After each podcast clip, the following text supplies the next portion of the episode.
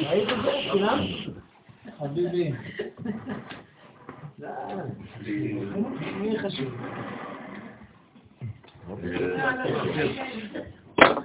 תזרימים.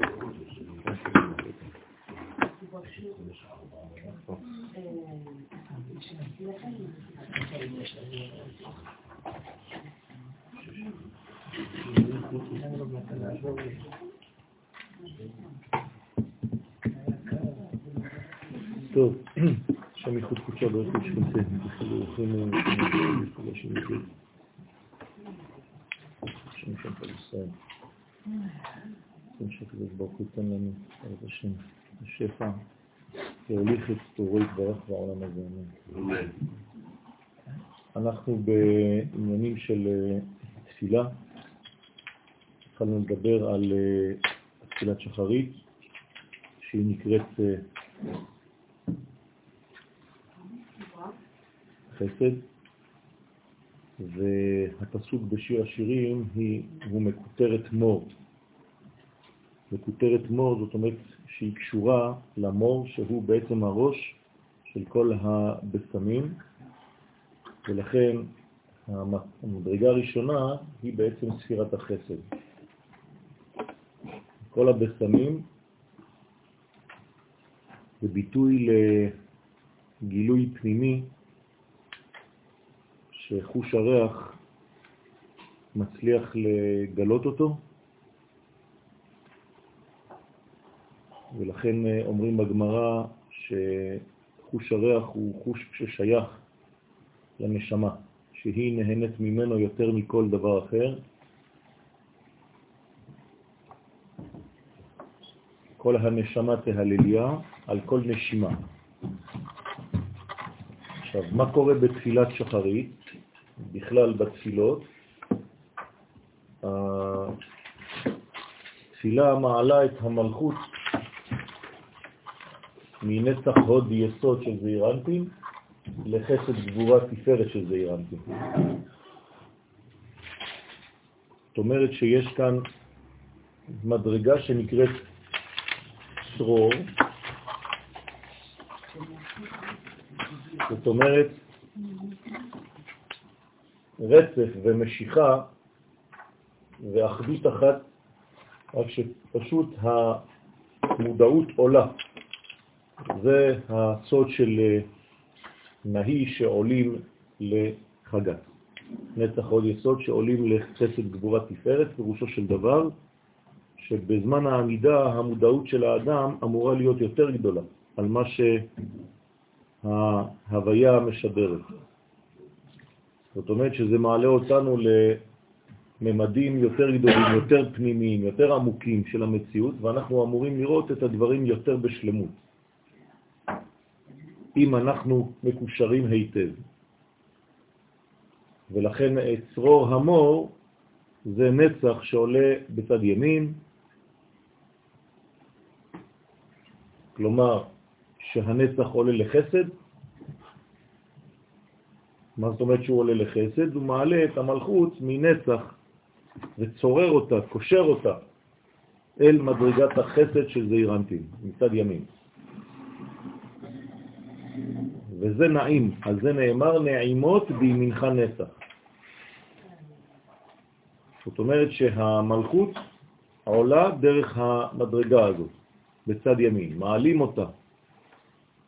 ואחרי זה ולבונה, זה בעצם הגבורה, הצד השמאלי, שהוא בעצם הגבורה, ההוד שעולה לגבורה, וזה מעלה גם את המלכות לגבורה. ונודע כי הלבונה היא אדומה, למרות שקוראים לה לבונה,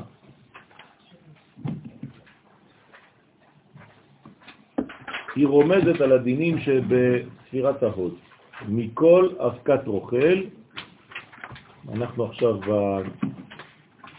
מתחילים איפה שסיימנו בפעם שעברה. מכל אבקת רוכל, דת צדיק דסתליק לה בעמודה דאמצעיתה.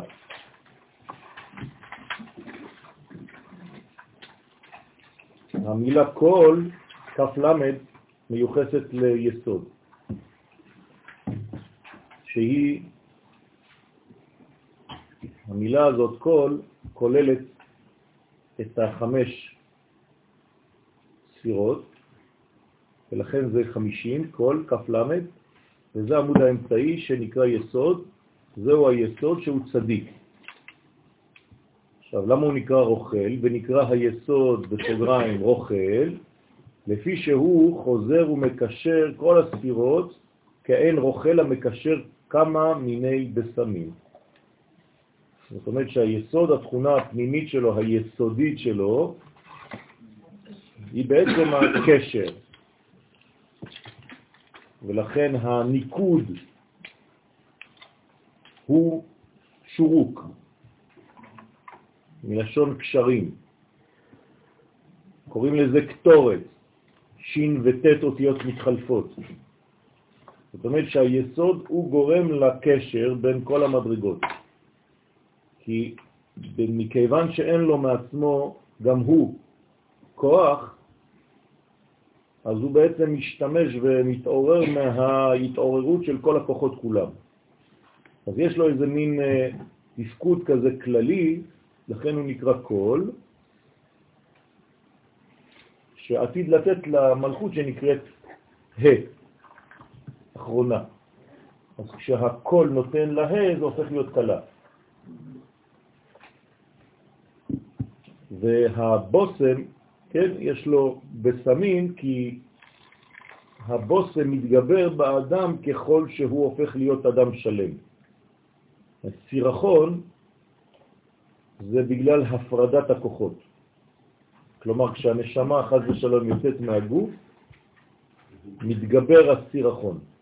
את אדם מסריח זה אדם שהנשמה שלו לא נמצאת בגוף.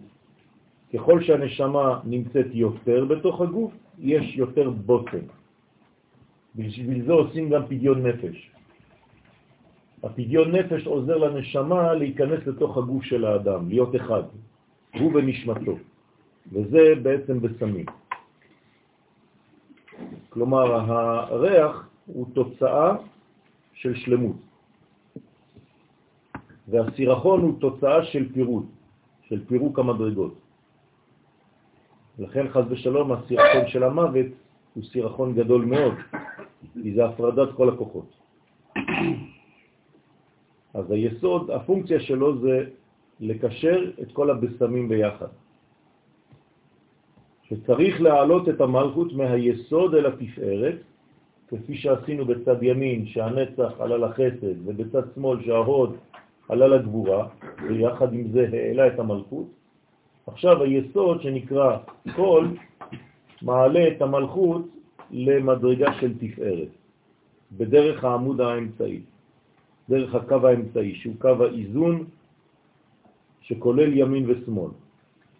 כלומר, קו אמצעי זה לא רק קו אחד, זה ימין ושמאל ביחד. גם אם לא היינו אומרים לפני כן שנצח עולה לחסד ושהוד עולה לגבורה, אם אני אומר שיסוד עולה לתפארת, זאת אומרת שכל הדברים עלו. אי אפשר לגשת לקו האמצעי אם לא נגעתי בקווים הקיצוניים של הקצוות. אז לפעמים מקצרים בדיבור ואומרים שהיסוד עולה לתפארת, אתם צריכים להבין שהכל עלה. ואם לה סלקה שכינתה בצלותה, ואם לא עלתה שכינה בתפילתו מנהי לחגה, מהחלק התחתון, מהרגליים בעצם אל החזה, זה מה שעושה התפילה. התפילה מעלה את המלכות, כן, את השכינה, ממדרגה תחתונה למדרגה עליונה. עכשיו, לכאורה זה דבר גרוע, לא? הרי השכינה זה דבר שאמור להיות למטה. אם זה מעלה אותה, זה כאילו שזה מסלק את השכינה לקומות עליונות, ואנחנו לא רוצים את זה. אז מה זה אומר? זה לא אומר שהיא עולה חד ושלום או שמתנתקת, זה אומר שהיא פשוט... מתקשרת. משתווה? לא. היא רואה, היא, היא בחוויה של מדרגות יותר עליונות במקומה. זאת אומרת שהיא במדרגה של ראייה יותר עמוקה של המציאות. זאת אומרת שהיא נמצאת במקומה, אבל במקום להביא רק את הרגליים של הקומה העליונה, היא מביאה גם את הרגש של הקומה העליונה.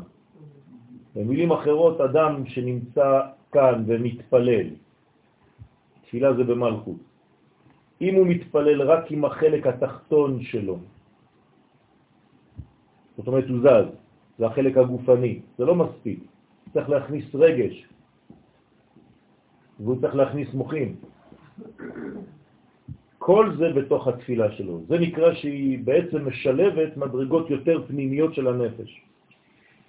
שתהיה תפילתו קורבנה לקודשה בריחום.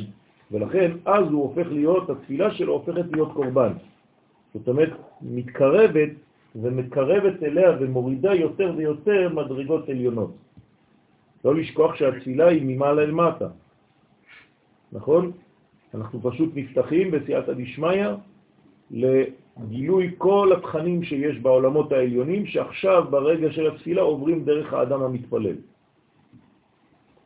היינו שאלת השכינה ונתקרבה בסוד ייחוד זון. אז בעצם העלייה הזאת מקשרת את המלכות עם המדרגה של הזכר, כל זה נקרא זכר. זאת אומרת שהיא עולה בתוך הזכר. שוב פעם אני חוזר, היא מגלה במקומה מדרגות שהזכר נותן לה, זה נקרא שהיא עולה. זאת אומרת שהיא מתבשמת מהבשמים של הזכר. עכשיו, הזכר לא בא לבד, מביא איתו מדרגות מלמעלה. אז היא בעצם מקבלת מהמדרגות העליונות, והכל הופך להיות חטיבה אחת. אז הכלבה כאן אחיד למיכל קורבנה, דילה, הרי כלב שהוא עשה מחמן, יורד לאכול את הקורבן שלו. רוצה לומר ליהנות מתפילתו. למה? יש כאן כוחות חיצוניים שבאים וניזונים מהתפילה של אותו אדם. אבל מה קרה? גם במצב שהוא מצליח? לא, שהוא רק ברמה הנמוכה. אנחנו עכשיו לומדים. ויילה, אוי לו, לאדם הזה, תבלה דלה יתברא בעלמא, טוב לו שלא היה נברא בעולם. ולא יגרום אחיזת החיצונים בשכינה הקדושה. כלומר, חז ושלום, כשנותנים כוח, אחיזה של חיצוניות, של דברים שהם לא צריכים להיכנס, מכניסים אותם חז ושלום למדרגה של הקדושה, זה חמור. אז הביטוי כאן של אה, רבי שמעון בר יוחאי, של הזוהר הקדוש, זה דברים חמורים ביותר. זאת אומרת שאסור לתת אה, כניסה לדברים זרים לקודש. מה נאמר על אדם כזה, חז ושלום? ועלי איתמר, ועליו נאמר, גם בלא דעת נפש לא טוב. זאת אומרת שבגלל שאין לו דעת, כי כשאין לו דעת לכוון, לתקן את השכינה בסוד הייחוד הנקרא דעת, כלומר הוא לא מבין שהוא צריך להביא אחדות אחת שלמה ולא לתת למדרגות חיצוניות וזרות לחדור אל תחום הקודש, אז תפילתו הנקראת נפש, כי הרי אמרנו שהתפילה היא במלכות, ומלכות זה בערכים קומה של נפש, הרי זו קומת הרוח.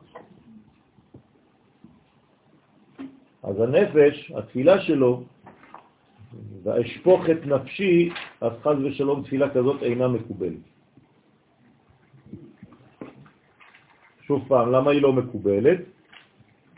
כי בעצם הוא משאיר את הרובד במדרגות הנמוכות, הוא לא חודר פנימה אל המדרגות העליונות כדי לעשות את הכל ולראות את הכל כחטיבה אחת. אז ברגע שיש רק מדרגות תחתונות, יש כוח לכלב, חז ושלום, כלב בגמטריה 52. זה כמו המלכות, אבל של הצד של הקליפה, חז ושלום. זה שם בן של הקליפה. לאכול חז ושלום. שזה בעצם אומר שרוב בני האדם שלא יודעים לחבר את המדרגות ונשארים רק ברמה של נפש, זה המצב. כן. אז, אז, למה, אז למה עדיף להתפלל כשלא יודעים זאת אומרת, גם כמצוות אנשים מלומדה. זה שהיום אנחנו במדרגה שאם לא היינו עושים את זה, אז אף אחד כבר לא היה מתפלל. אז מה? אז נכון. אז מה זה עוזר שאנחנו כן מתפללים ואנחנו נותנים את כל התפילות שלנו לכלב, ולצד השני עדיף שלא, שלא היינו עושים את זה בכלל נכון. אולי. מעיקר, מעיקר הדין, הגמרא אומרת שאדם שלא קרוב לנבואה, אסור לו להתפלל. אבל בגלל שאנחנו בעולם אה, שנפלנו ממדרגות, אנחנו צריכים לעבור דרך החינוך לתפילה לאט לאט ולהיכנס למדרגה הזאת, ללמוד תוך כדי, לא להפסיק, אלא מה זה מה שאני, אנחנו מכנים אה, משכן אהרון. יש שני מקדשים, מקדש של משה רבנו ומקדש של אהרון, הכהן. שני המקדשים יופיעו בפרשיות אה, תרומה ותצווה. אם תשימו לב בפרשת תרומה, הציווי על המשכן הוא ציווי מינימלי, אין הרבה דברים שם. כאילו המשכן זה חדרים, שני חדרים, ולא מדברים לא על בגדים של כהונה, לא על מזבח הקטורת, לא על הכיור. למה? כי כל הדברים שעכשיו אמרתי זה דברים, זה כלים שבאים לכפר על חטאים. אבל במקדש של משה רבנו זה כאילו אין חטאים. משה רבנו לא רואה אדם חוטא. כלומר, משה רבנו זה האדם האידיאלי. הוא מסתכל על המציאות כמציאות אידיאלית. בפרשת תצווה פתאום יבואו מלא פרטים שלא היו בפרשת תרומה. זה גם כן ציווי על המשכן, כאילו אתה מדבר על אותו משכן. ופתאום יש בגדי כהונה ויש כל מיני דברים, והכיור והקטורת והמזבח. למה? כי הארון הוא בעצם אומר, משה רבנו אתה אדם אידיאלי, אבל יש בעולם הזה מציאות יותר תחתונה, של אנשים שנופלים, שחוטאים. אז מה נעשה איתם? אז מה, אין להם שום דבר עד שהם לא יגיעו לרמה של משה? אז אומר, לא. צריך להתחיל ברמה של הארון, אבל כל הזמן, כל הזמן להסתכל על הרמה של משה. לכן המקדש הזה הוא, הוא חייב להיות, למרות שאנחנו ממש רחוקים כביכול ממנו, של משה, זה המודל שלנו. כי אם אתה תוריד את המודל הזה, אז אתה אף פעם לא תעלה. זאת אומרת שאנחנו בעצם אפשרנו, זה מה שעשו חז"ל, אני חוזר לעניין שלנו, למרות המצב הירוד של העולם, הם מאפשרים לאנשים הפשוטים לגעת במדרגה הזאת שנקראת נבואה, שהיא תפילה, כדי לא לאבד את הקשר עם האידיאלים הגדולים. אז גם מתוך שלא לשמה, יום אחד בעזרת השם, דרך איזה לימוד או כוונה אחת פשוטה, פתאום התפילה שלו תשתנה. לכן צריך להתרגל להמשיך להתפלל, ביודענו שאנחנו במצב כזה של חולשה, אבל לא לשכוח את מקדש משה. זאת אומרת, את המדרגה העליונה האידיאלית, ואז להתקשר אליה. אבל אנחנו מחויבים ללמוד מה באמת קורה, ולא לזלזל בדבר הזה.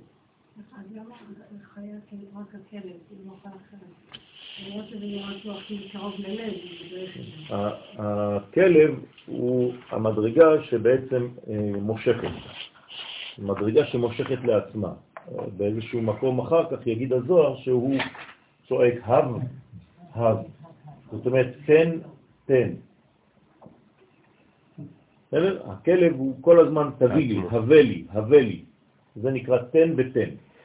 אז בגלל שהכלב הוא כל כולו כמו איזה מין שואב, הוא כל הזמן רוצה שתיתן לו, אז זה דומה למלכות, אבל בצד השני חז ושלום. כלומר, אם אתה לא נותן למלכות של הקדושה את המקום האמיתי שלה, תבוא מלכות אחרת שנקראת כלב ותיקח את כל הכוח שהיה אמור להגיע אליה.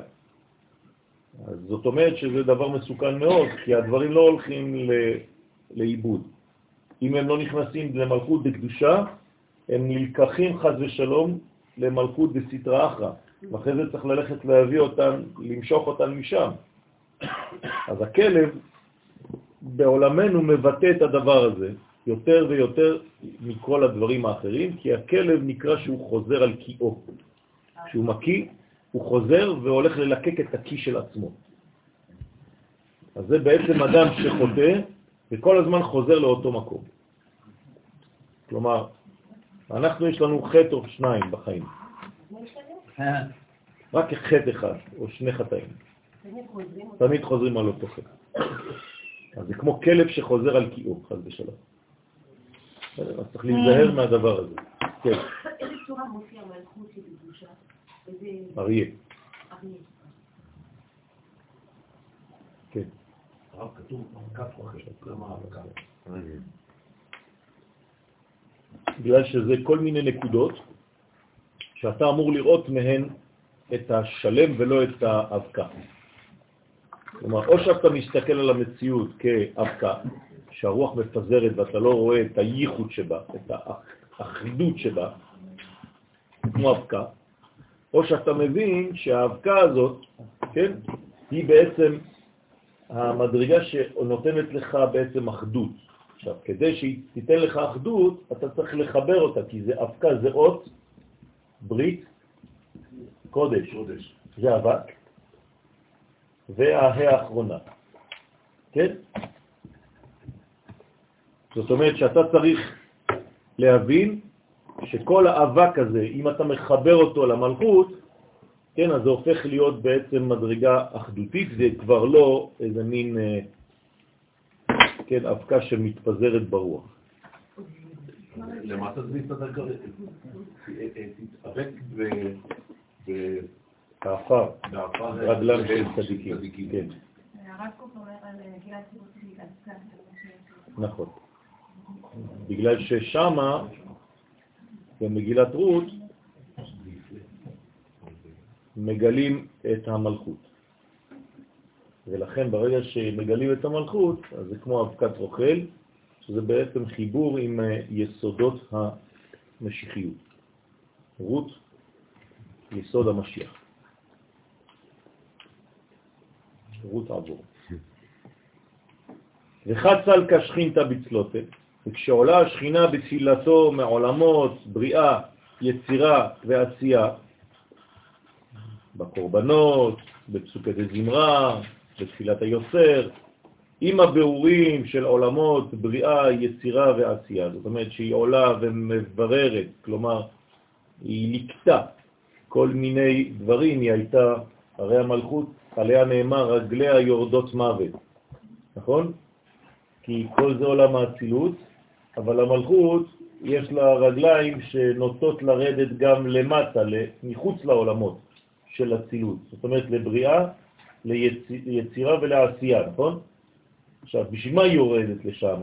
כל השבוע היא יורדת, כי שם יש כל מיני נקודות שנפלו. כשאדם חוטא, אז הוא מאבד ניצוצות של עצמו. המלכות הולכת ואוספת את כולם. בערב שבת היא מחזירה את הכל ומכניסה את הכל לתחום הקודש, בעולם האצילות. כלומר, שבת זה אצילות, אין כבר שום דבר בחוץ. אז עכשיו, כדי להחזיר את כל הנקודות האלה שהתפזרו, כן, זה מה שהיא עושה, אז כל תפילה אנחנו מכוונים ללכת ללקט את הפיזורים שלנו, של כל מה שהלך ממני, בגלל החטאים שלי. איבדתי את האחדות, את הכוחות שלי, הרבה כוחות הלכו ימינה ושמאלה, חס ושלום. הליכוד של הפיזורים זה מהמלכות של הכלב? שלא. היא לוקחת את אותם, כן. אז צריך להחזיר אותם, להוציא אותם מהבטן של הקליפות, כדי להחזיר אותם לקודש. אז, אז מה קורה? כמה חייבה אנו מרכבתה, אז כמה חיות של המרכבה שבעולם היצירה, וגלגלי דקורסאיה וגלגלי הכיסא שבעולם הבריאה, כלומר כל, כל מיני מדרגות שנמצאים ביצירה ובבריאה, כולהו התערון לגבה, כולם מתעוררים, התעוררו אליה בשעת עלייתה. זאת אומרת, הם באים לעזור לה. בניגונה בחדווה, בניגון ובשמחה, כי כל עלייה היא על ידי ניגונים בשמחה. זאת אומרת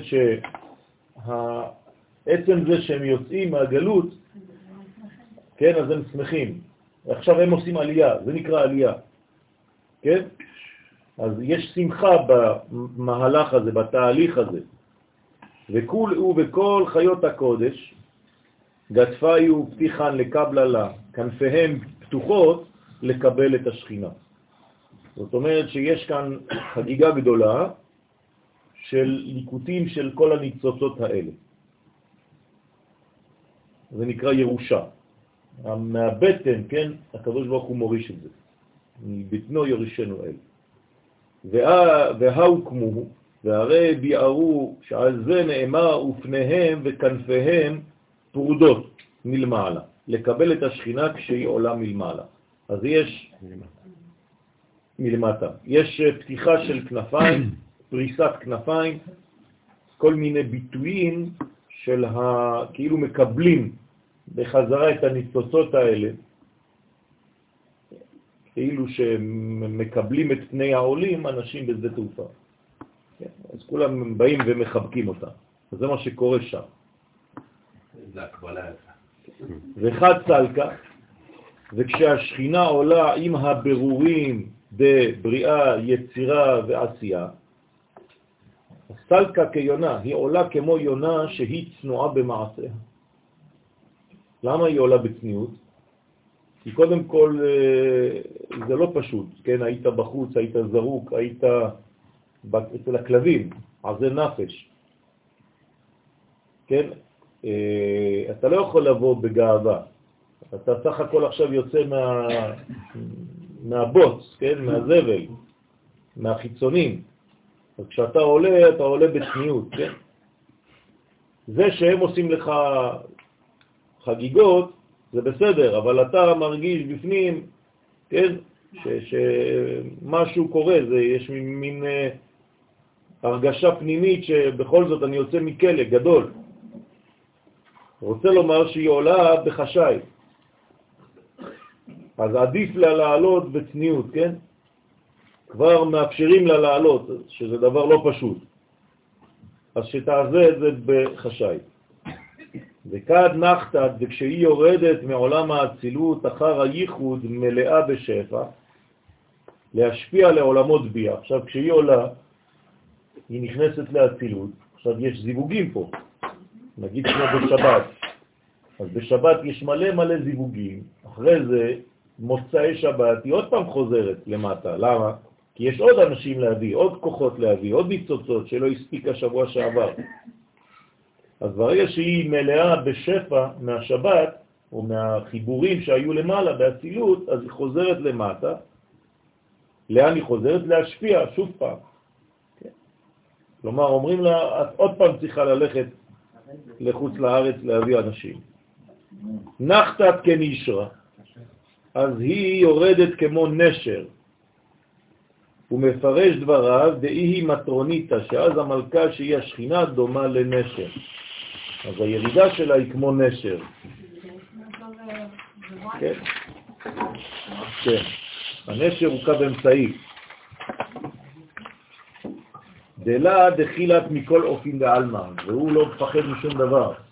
זה לא פשוט איך אתה נוסע לחו"ל, איך אתה יוצא מהצילות כדי לנסוע לחיצונים. זה מסתדר לי ולא מסתדר לי, כי נשר זה לא חיה של צדה. מה? לא מדבר על לא צד אותו גם. או באיזשהו מקום הוא יוצא לצוד. זה לא זה צידה. מסתדר לי כי הוא הולך על... זה לא צידה במובן של הריגה, זה הצפה. הוא לוקח את הילדים לא שלו על הכנפיים. כי כשאתה אומר לצוד, זה לצוד זה כאילו מדרגה לא, לא, כדי יעיל. אבל זה לא זאת הייתה הכוונה שלי. לצוד זה. לצפות, זה יכול לתפוס גם לצוד רעיון, אתה לא חייב... כן, נכון, אז לכן הוא כן עושה את זה, הנשר. הוא לוקח את הילדים שלו, כן, ושם אותם על הכנפיים. זאת אומרת שהוא שם את הילדים על הכנפיים שלו, והעצה אתכם על כנפי נשרים. ככה נאמר על העלייה. לכן, מה יש לנשר? מה הספציפיות של החיה הזאת? דלה דחילה, היא לא פוחדת, הוא לא פוחד. מכל אופין דעלמא, משום אוף, משום ציפור אחרת, שאינו מפחד מכל אופות שבעולם. זאת אומרת, הנשר יש לו איזה מין אה, ודאות וכוח ועוצמה, כן, וחוסן, ששומר אותו מפחד מהחיצונים. ועוד לוחם כנגדם להציל את בניו. אין לו פחד להילחם אם וכאשר זה מופיע, כדי להציל את הבנים שלו. ונחת בכמה מזונים לבנה, ועוד השכינה היא כנשר שהוא יורד בכמה מזונות לזון את בניו. זאת אומרת, הוא לא משאיר אותם לבד שם בחוץ, הוא חייב לתת להם מזון. זאת אומרת, מה המזון שהוא יכול לתת להם? מזון שהוא קיבל מאיפה? מהחיבור בין נקבה לזכר בעולם האצילות. כלומר, הוא יוצא ממקום ששם יש בית חרושת לתזונה פנימית. בחוץ זה חושך. אם אתה לא יוצא מדי פעם כדי ללכת לעשות את העבודה הזאת, אז זה כאילו שאתה בעצם זורק את הילדים האלה לכלבים. לא אכפת לך מהם. עכשיו, תגיד אה, שיסתדרו לבד, בסדר, אבל הם צריכים להסתדר לבד על ידי זה שהם מוארים ממשהו, אם לא הם כבר במצב של תינוקות שנשבו. והנשר הוא רחמן, לכן אמרתי לכם שהוא בקו אמצעי, כי הרחם זה קו אמצעי, זה אמצע. כי הוא רחמני על בניו. הדאו בכתיב, זה שכתוב, כנשר יעיר קינו. מה אומר רש"י? כנשר המעורר את בניו ברחמים, כדי שיהיה בהם כוח לקבל אותו בכלל. כלומר, רק לשמוע אותך בכלל, זה כבר קשה. כמו שנאמר במצרים, כן? ולא שמעו אל משה. מקוצר רוח, כי אין להם את המדרגה שנקראת רוח, כי אין להם תפארת. לכן על גוזליו ירחף, ואינו מכביד עצמו עליהם. הוא מרחף, הוא לא חונק אותם, הוא לא יושב עליהם. תתארו לעצמכם נשר שיושב על הגוזלים שלו, הוא מרסק אותם. אז הוא מרחף עליהם, על גוזליו ירחף, לא יכבד. כלומר, הוא לא חופר. הוא יודע לתת ולהיות קל, קל כנשר.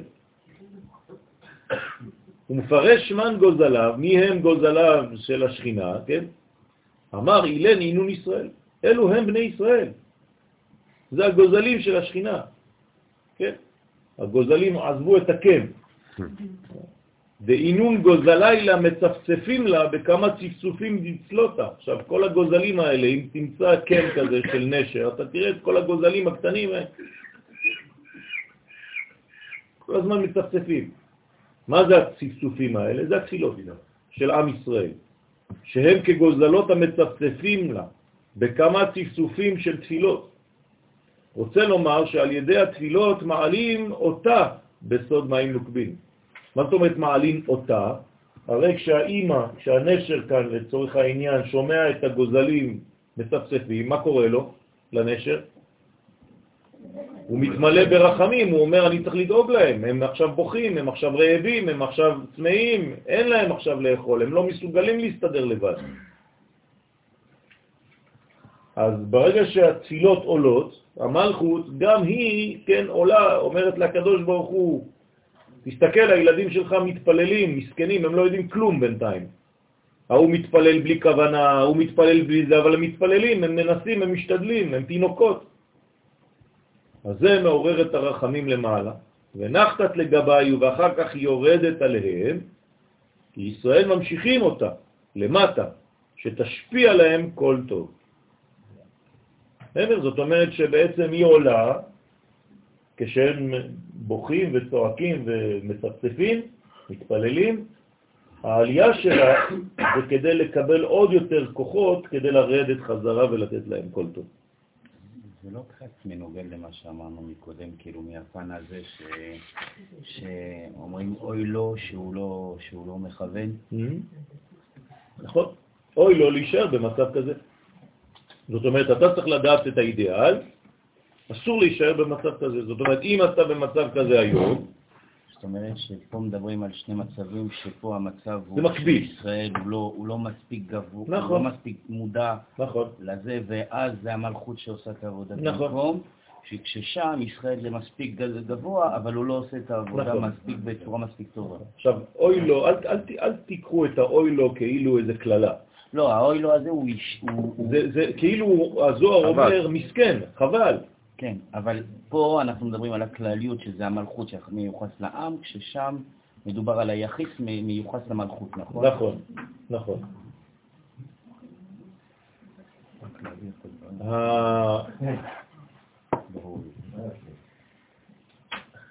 כשיש לכם אה, שם אה, אקיה, למה שניים?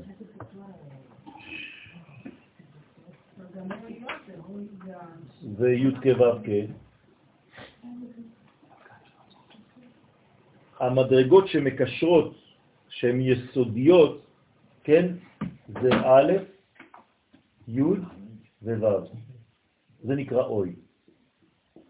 אוי לו, זאת אומרת שחסרות לו המדרגות של הקשרים שמחברות בעצם את העולמות. בסדר?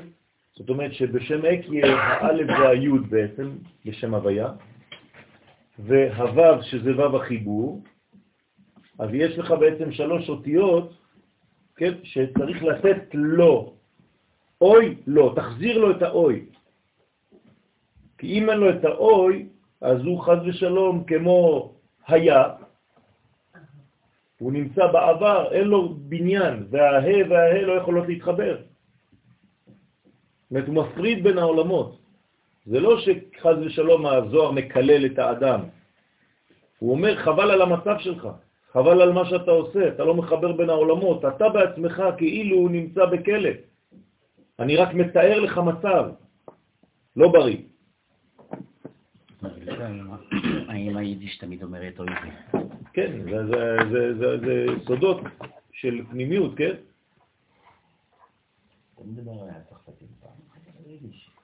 לכן, לכל חד נחת להם מזונה כתקה יאות לב. לכל אחד היא מורידה לו מזון כראוי לו כפי בקשתו. כלומר, יש לנו עכשיו פן מאוד מעניין, שהמזון שהנשר מוריד זה לא מזון לכולם מחלק, הוא מחלק לפי הבקשה שלך. זאת אומרת, לפי איפה שאתה נמצא, איפה שהכלים שלך, איפה שהרצונות, השאיפות, התשוקות. זאת אומרת, פתחת את הפה, ביקשת משהו, עשית כלי. ברגע שבנית כלי על ידי הדיבור שלך, על ידי הרצון שלך, על ידי השאיפה שלך, התנופה הפנימית שלך, התנועה הפנימית שלך, כל זה מאפשר לך בעצם לקלוט מזון ברמה אחרת מהחבר, מהחברה. כי אתה נמצא במקום אחר, בקומה אחרת, של שאיפות אחרות. אז הכל לפי בקשתו. למה נחת מזונה דאורייתא? יש למי שיורד לו מזון של תורה. כלומר, מה הבקשות שלו בחיים? תורה, אז יש לו בקשות של תורה, הוא רוצה תורה. דהיינו חוכמה והבנה להבנת התורה הקדושה. כלומר, הוא רוצה להפנים יותר ולהביא יותר לעולם הזה מדרגות עליונות של מוחים, של תורה קדושה. אז בשבילו מה הוא יקבל? הוא יקבל את זה, את מה שהוא מבקש. דאי מזונה דנשמתה, כי התורה היא מזון לנשמה, אז הוא לא רק מרגיש את החוסר מזון ואת הרעב החיצוני של הבטן, הוא מרגיש גם את הרעב של הנשמה. אז יש, יש אנשים כאלה, יש דמויות כאלה, אבל יש דמויות אחרות. למען נחת מזונה דגופה, ויש למי שיורד לו מזון של הגוף. דהיינו שפע גשמי. תלוי באיזה מצב, יכול להיות שהוא גם משתנה כל רגע, המצב הזה. לפעמים אתה מבקש מזון גשמי, ולפעמים מזון רוחני, ולפעמים שניהם, ולפעמים שום דבר. כן? כי אם אתה כבר התעייפת מלבקש, זה עוד מצב של הנפש, חז ושלום של דיכאון. אז צריך לדעת כל הזמן להיות בבקשה. לכן צריך כל הזמן לבקש מהקדוש ברוך הוא, אף פעם לא להפסיק. לכל, לכל חד כפום ראותה. אז לכל אחד יורד לפי בקשתו ולפי רצונו. כמו שכתוב, הוא מסביע לכל חי רצון, רצון לפי רצונו. זה הרצון. זאת אומרת שאם אתה לא רוצה, לא תקבל. עכשיו, מה זה אני רוצה? זה לא בגלל שאני אומר אני רוצה שבאמת אני רוצה. זה רק הוא יכול למדוד ואתה בפנימיותך, אם אתה כנה, אם אתה אמיתי, אתה יכול לדעת באמת אם אתה רוצה או לא רוצה. זאת אומרת, זה לא רק אה, פועל יוצא של בקשה ואמרת אני רוצה. לא. אתה בפנימיות של הדברים אתה באמת, כן, כשאומרים למישהו שמקים אותו עד שאומר רוצה אני, מה זה רוצה אני? זה לא אני רוצה, אני רוצה את אני, אני זה המלכות, אני רוצה להגיע למדרגה הזאת של אני, של האמיתיות, של הפנימיות. כלומר, עד שאני מגיע להכרה של מי אני בפנים, והמי הזה מה הוא רוצה. כלומר, זה דוחף אותנו לבקשות אמיתיות של הנפש, ואי אפשר לשקר בזה. כל אחד יודע בדיוק מה הוא רוצה בפנים, לאן הוא נמשך בפנים. וכמובן שהקדוש ברוך הוא יודע את זה, הרבה יותר טוב מאיתנו. דבר אחר, פירוש אחר על מה שכתוב, אם תשכבון, כן, אתם זוכרים? בין המשפטיים, אם תשכבון בין שפתיים, כן, והוא אומר אל תקרא שפתיים, אלא בחיריק, אם, במקום אם תשכבון, אם תשכבון, אתם זוכרים? אז פה אם תשכבון, גם כאן דורש את הפסוק אם בחיריק, כמו אם בצרף, ואומר, דא אימה אילאה, אם תשכבון. מה זה אם? אימא, אימא עליונה. מי זאת האימא העליונה? הבינה. דא אימא אילאה, זו אימא עליונה, כן, אילאה, שהיא הבינה. דאי היא תלותה דשבת. הנה, ברוך שכיוונו לדעת גדולים. זאת אומרת שזה בעצם התפילות של שבת, שזה המדרגה העליונה, שזה מה שאתה צריך לשאוף אליו. כלומר, תפילה ברמה גבוהה מאוד. שם בבינה, בינה זה מדרגה של איזה חלק באדם? נשמה. נכון, אמרנו שזה נפש, זה רוח, אז למעלה זה נשמה, זה בינה. עכשיו, מה קורה במדרגה הזאת? זה מדרגה שכל הזמן בתפילה, אתם זוכרים? היא אף פעם לא מפסיקה, הנשמה היא לא פעם מתפללת, פעם מפסיקה, אין דבר כזה. לכן היא בתפילה מתמדת. אז אם אתה עולה למדרגה כזאת, מה זה אומר? שאתה בקשר מתמיד עם הבורא. אהבת הבורא אצלך היא מדרגה, אהבת השם אצלך היא במדרגה שאתה כבר לא יכול לעשות שום דבר. כל החיים שלך זה רק אהבה ותשוקה כזאת, להיות עוד יותר מחובר ועוד יותר מחובר. יש לך אהבת השם בצורה כזאת שאתה בוכה, כן? כשאתה נפגש עם הערכים האלה. אז זה נקרא מדרגה של שבת. כלומר, אפשר לקרוא לך שבת, גם אם זה יום חמישי. בסדר? ככה. כלומר, שהחיצוניות שלו תיפגש עם מה שקורה בפנימיות. בסדר? אז אנחנו בעצם באים מהמים העליונים.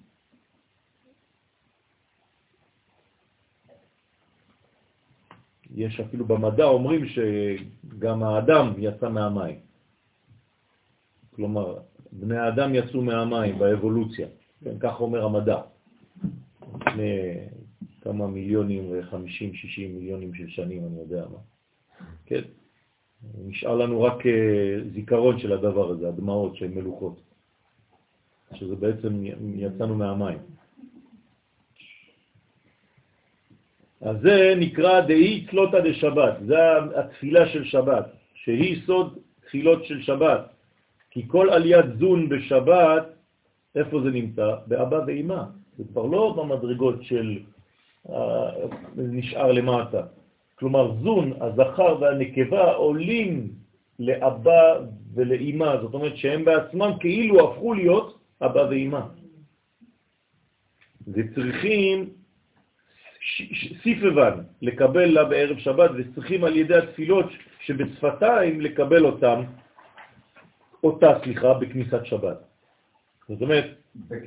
למעשה כשאנחנו אומרים היום יום ראשון בשבת, זה, זה, זה גם העניין הזה? ב. בשבת. או שהתפילה שלנו... כן, לא, זה, זה, זה עוד מדרגה אחרת, זאת אומרת שאתה צריך לדעת שבעצם אין משהו אחר, חוץ משבת. אז למה אתה לא רואה את זה? פשוט כי אתה עכשיו בזרועות. תדמיין לעצמך ששבת זו שמש, ויש לך בעצם זרוע שנקרא יום אחד, עוד זרוע יום שני, יום שלישי, יום רביעי, בשבת. כלומר, כולם שלה. בסדר? אבל אם אתה הולך לאיבוד פה ואתה חושב חז ושלום שיש ניתוק בין היום הזה לבין השבת, אז יש בעיה. אז כל הזמן באים להזכיר לך שזה בעצם זרוע של השבת. לכן, צריך להכניס את הכל בכניסת שבת. כלומר, התפילה החשובה ביותר של כל ימות החול, שזה מנחה, של ערב שבת. שאנשים לא כל כך אה, מדייקים בה. ערב שבת. אני מדבר, אני מדבר בשבוע, לא דיברתי על השבת עצמה. בסדר? נכון, שזה מלקט את כל התפילות. לכן צריך להגיע בזמן לבית כנסת, לא להגיע כבר כשכולם נמצאים בלך דודי. צריך להגיע במנחה של שבת. יש את העניין של המנחה הגדולה של ערב שבת? לא, אני לא מדבר על זה עכשיו, אחרי זה זה כבר פרטים איך, אבל הבנתי. בעיקרון, אה, על פי הקבלה, התפילה היא צריכה להיות דווקא קרובה למעבר. כלומר, כמה שקרובה לערב. דאי נשמת כל חי, כי הבינה היא נשמת כל חי. היא נחתה על ראש צדיק, לפי שבשבת היא יורדת על ראש היסוד, שהוא צדיק. אז הנשמה הזאת יורדת על הראש של הצדיק, של היסוד. מה זאת אומרת שהיא יורדת על הראש שלו? הוא פשוט מבין דברים, הוא קולט דברים שהוא לא אמור לקלוט, לא יכול לקלוט לפני כן. דאי הוא יום השביעי, שהיסוד הוא יום השביעי. איך יום השביעי זה היסוד? הרי יום השביעי זה מלכות, לא? לא. אמרנו כבר ששבת זה מלכות. כלומר, מלכות שעולה לבינה. אבל השביעי זה עדיין לא שבת. כלומר, לא להתבלבל. יש שביעי ויש שבת. אתה יכול להיות בשביעי בלי להיות בשבת. זאת אומרת, שביעי זה עדיין מספר או שם? מספר. כלומר, עוד לא הגעת לשבת ביום השביעי. אם אתה עובד בצורה נכונה, אז היום השביעי מתגלה החלק הפנימי שבו שנקרא שבת. אתם מבינים או לא? אבל אם לא, היום השביעי נשאר מספר, כמו ימות השבוע. אז אתה סתם במעגל של זמן לא מצאת את היושר. צריך לבנות אותו כל השבוע. כן, אתה לא בונה, אתה רק מגלה. אין מה לבנות פה, הוא כבר נמצא. כן. עכשיו, אם הזמן שלך הוא זמן עיגולי, מעגל, אז אתה, יש לך אחד, שתיים, שלוש, ארבע, חמש, שש ושבע. אתה עדיין במעגל. אבל השמונה זה השבת, הוא נמצא באמצע, הוא פה. בסדר? זה השמונה, זה השבת. שבת זה באמצע. השבע. אז זה לא מספיק להיות ביום השביעי. ביום השביעי, שבת. לא שבת. שבת, שביתה. אבל זה נקרא יום השבת. דהיינו, שביעי מבינה ולמטה. אז אתה יכול להישאר עדיין חיצוני גם אם אתה ביום השביעי. זאת אומרת שאם הוא לא בראש הנכון, הוא ב... ביום השביעי הוא מחלל שבת, כאילו הוא עושה משבת חלל ריק. חול. פשוט מאוד, מילה חול. ומקבל ממנה שפע חיים, לכן נקרא יסוד כל חי. לכן הוא צריך לקבל את הפנימיות. עכשיו, המילה ביום השמיני, נכון? לכן זה השבת. השבת זה כמו ברית מילה. נכון? זה נקרא ברית. אות. יש כמה אותות. תפילין, שבת, כן? ומה עוד? חודש. תפילין שבת ברית, נכון? נכון? אז זה נקרא חי. עכשיו הוא נקרא קול. והוא חי, אז זה קול חי. נשמת כל חי. עכשיו אתם מבינים מה זה נשמת כל חי. אתה מקבל מהנשמה בינה שמעבירה ליסוד שנקרא קול חיים. לכן כשאתה אומר נשמת כל חי בשבת, זה עוד מדרגה. מה ההבדל בין כל לחי? בין כל לבין חי. כל, הוא אוסף את כל המדרגות, אבל עכשיו הוא צריך להיות בחיות כדי להזדווג. הרי יסוד שלא חי לא יכול להזדווג. אז זה לא מספיק שהוא יהיה יסוד, הוא צריך, שהוא קול, הוא צריך להגיע גם לחי. בסדר? איפה חי? מה זאת אומרת איפה חי? ביסוד. ביסוד, היסוד, הפנימיות שלו, החיות שלו. זה נקרא תפילת 18. חי. כן, והמבין יבין. זאת אומרת, איך קוראים לתפילה הזאת? תפילת העמידה. ואמר, לשון לימודים קרינן ל. בעשר ספירות שבראש קוראים ליסוד לשון לימודים. נכון? נכון. כלומר, בעשר ספירות שבראש, כי יש עשר ספירות שבגוף ועשר ספירות שבראש, נכון? אז בעשר ספירות שבראש קוראים ליסוד לשון. זה היסוד של הראש. זה כמו גוף קטן הראש, בסדר? חוץ מהגוף השלם יש מיני גוף, שורש גוף. עכשיו, בראש עצמו יש לנו עשר ספירות, נכון? חוכמה, בינה, דעת, כן? והחלק התחתון, חסד, גבורה, תפארת, נצח, הוד, יסוד, מלכות, כל זה זה בעצם עשר ספירות שבראש, איפה התפארת שבראש? האף, החותם, כן?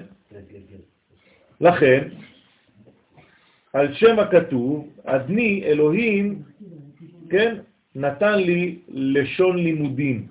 אז זה נקרא לשון לימודים. מה זה לשון לימודים? לשון צח הראוי ללמד. כשאדם בעצם מתפקד עם היסוד שלו כראוי, אז היסוד שלו, מה הוא עושה? זה. משפיע, נכון? זה הפונקציה של היסוד.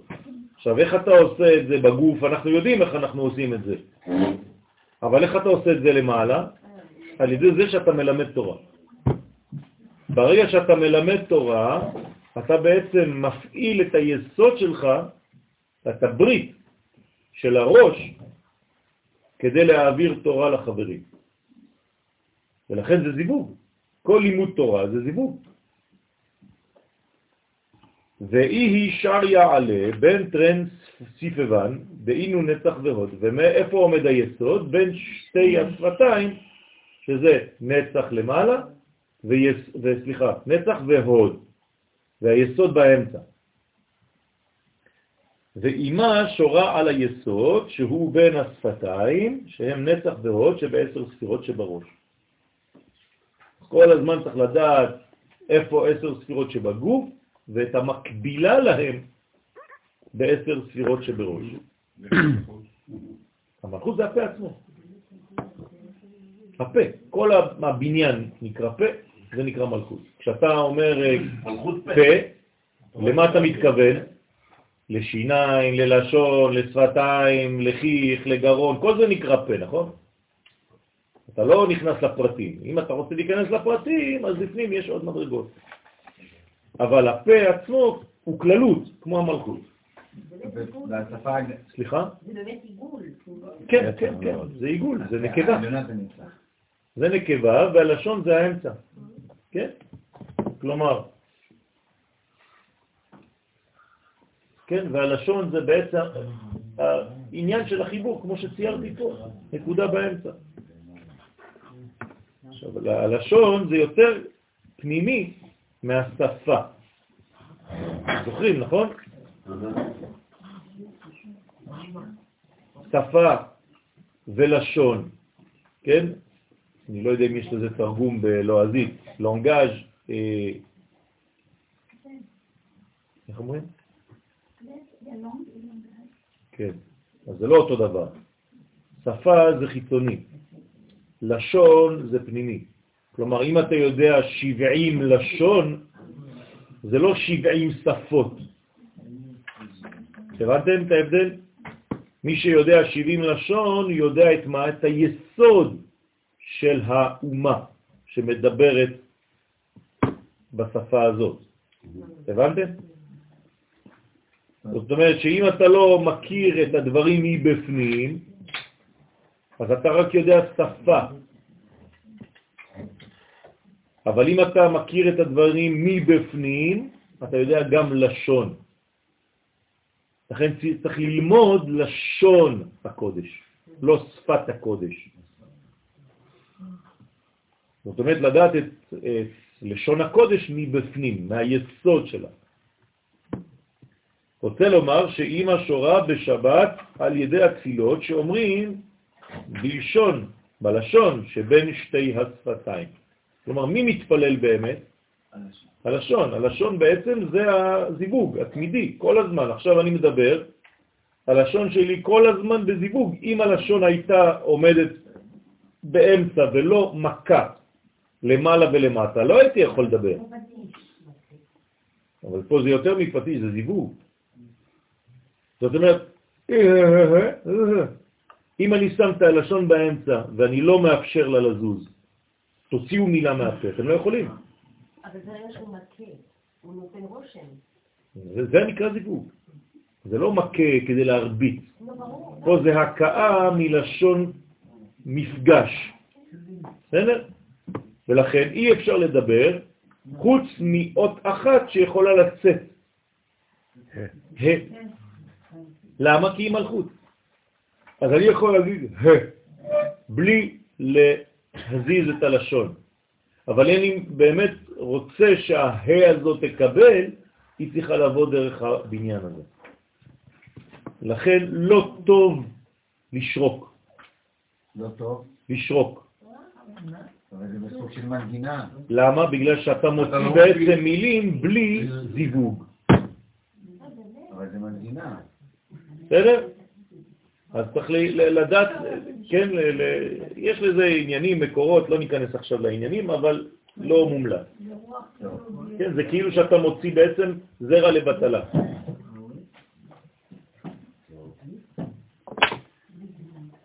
ואחר שאמר שהיסוד הוא סוד הלשון, כן? עכשיו, מפה מופיע גם העניין של ללוש, נכון? אתה לש את האוכל, נכון? אז זה הלשון, לשון זה לשון לש, לש את הפת, תלישה. כן? אז זו לישה? נכון. אז הלשון הוא בעצם לישה קטנה בקומת הראש, בקומת הפה.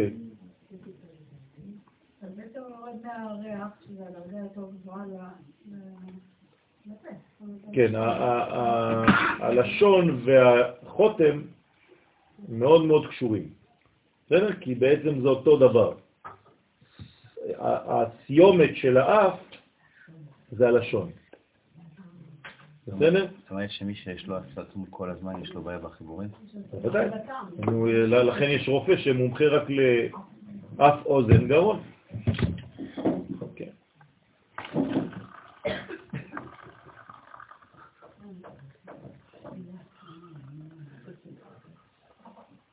אמר כי בשבת היא פה, וליל שבת היא סוד הפה. כלומר, אם ליל שבת זה סוד הפה, זה כללות, נכון? זאת אומרת שאני צריך עכשיו למצוא בתוך הפה את הלשון, נכון? אז שבת בלי לשון זה כמו פה בלי לשון. אתה צריך למצוא את התוכן הפנימי של השבת שנקרא לשון. לכן רש"י למשל היה מקפיד בשבת לא לדבר בשפה אחרת חוץ מעברית, למרות שהוא היה צרפתי. כן, כל המשפחה שלו היה אסור לדבר בצרפתית בשבת. עד היום צרפתים מקפידים על זה. כן? כן? זה חשוב מאוד. אז אצלו בבית היה אסור. דהיינו, המלכות שהיא סוד התורה שבעל פה. הערת אותה.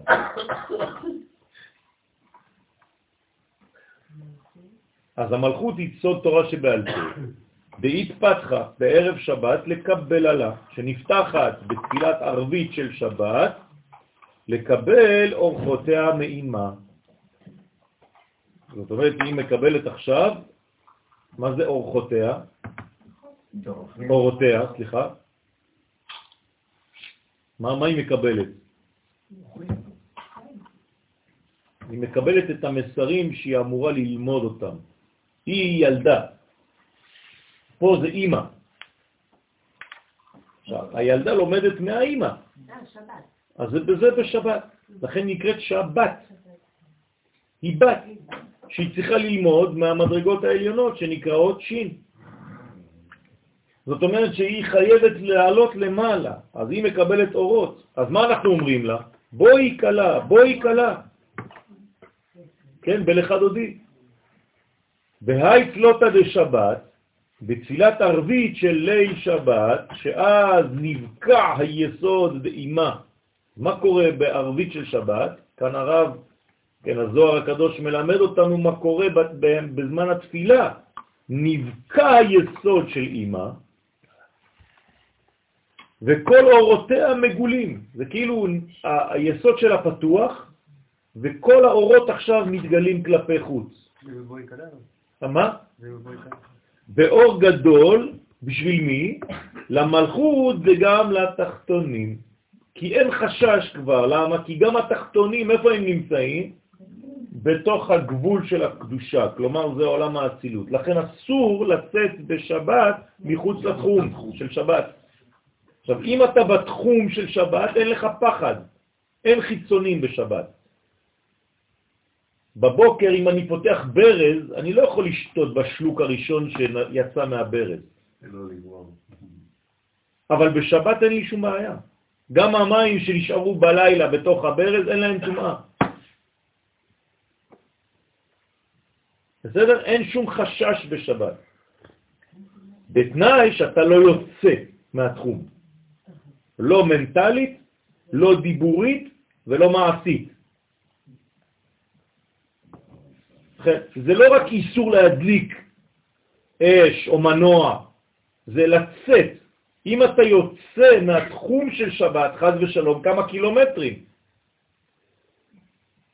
כן, שני קילומטר מחוץ ליישוב, אתה כבר כאילו נפלת לזמן של חול, זהו, נזרקת לבד. אלא אם כן עירבת.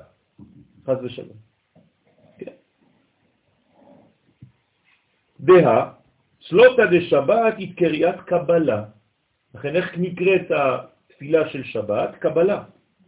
מה זה קבלה? כי תפילת ערבית של ליל שבת נקראת קבלה. קבלת שבת. כלומר, מה מקבלים? זה סוד הקבלה, זה תורת הקבלה, לכן היא באצילות. תורת האצילות זה תורת הקבלה, כלומר ללמוד איך לקבל. מתי לומדים איך לקבל? בשבת. כלומר, בשבת זה הלימוד החשוב ביותר של הקבלה, של איך לקבל.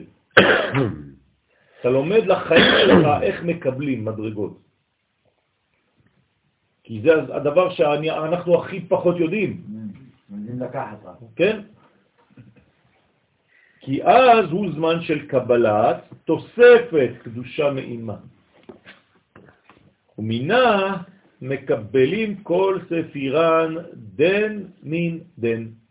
ואז בגלל שיש הרמוניה בשבת, שבעצם כל המדרגות יודעות שהן חלק משלם, לכן זה נקרא אצילות. מה זה אצילות?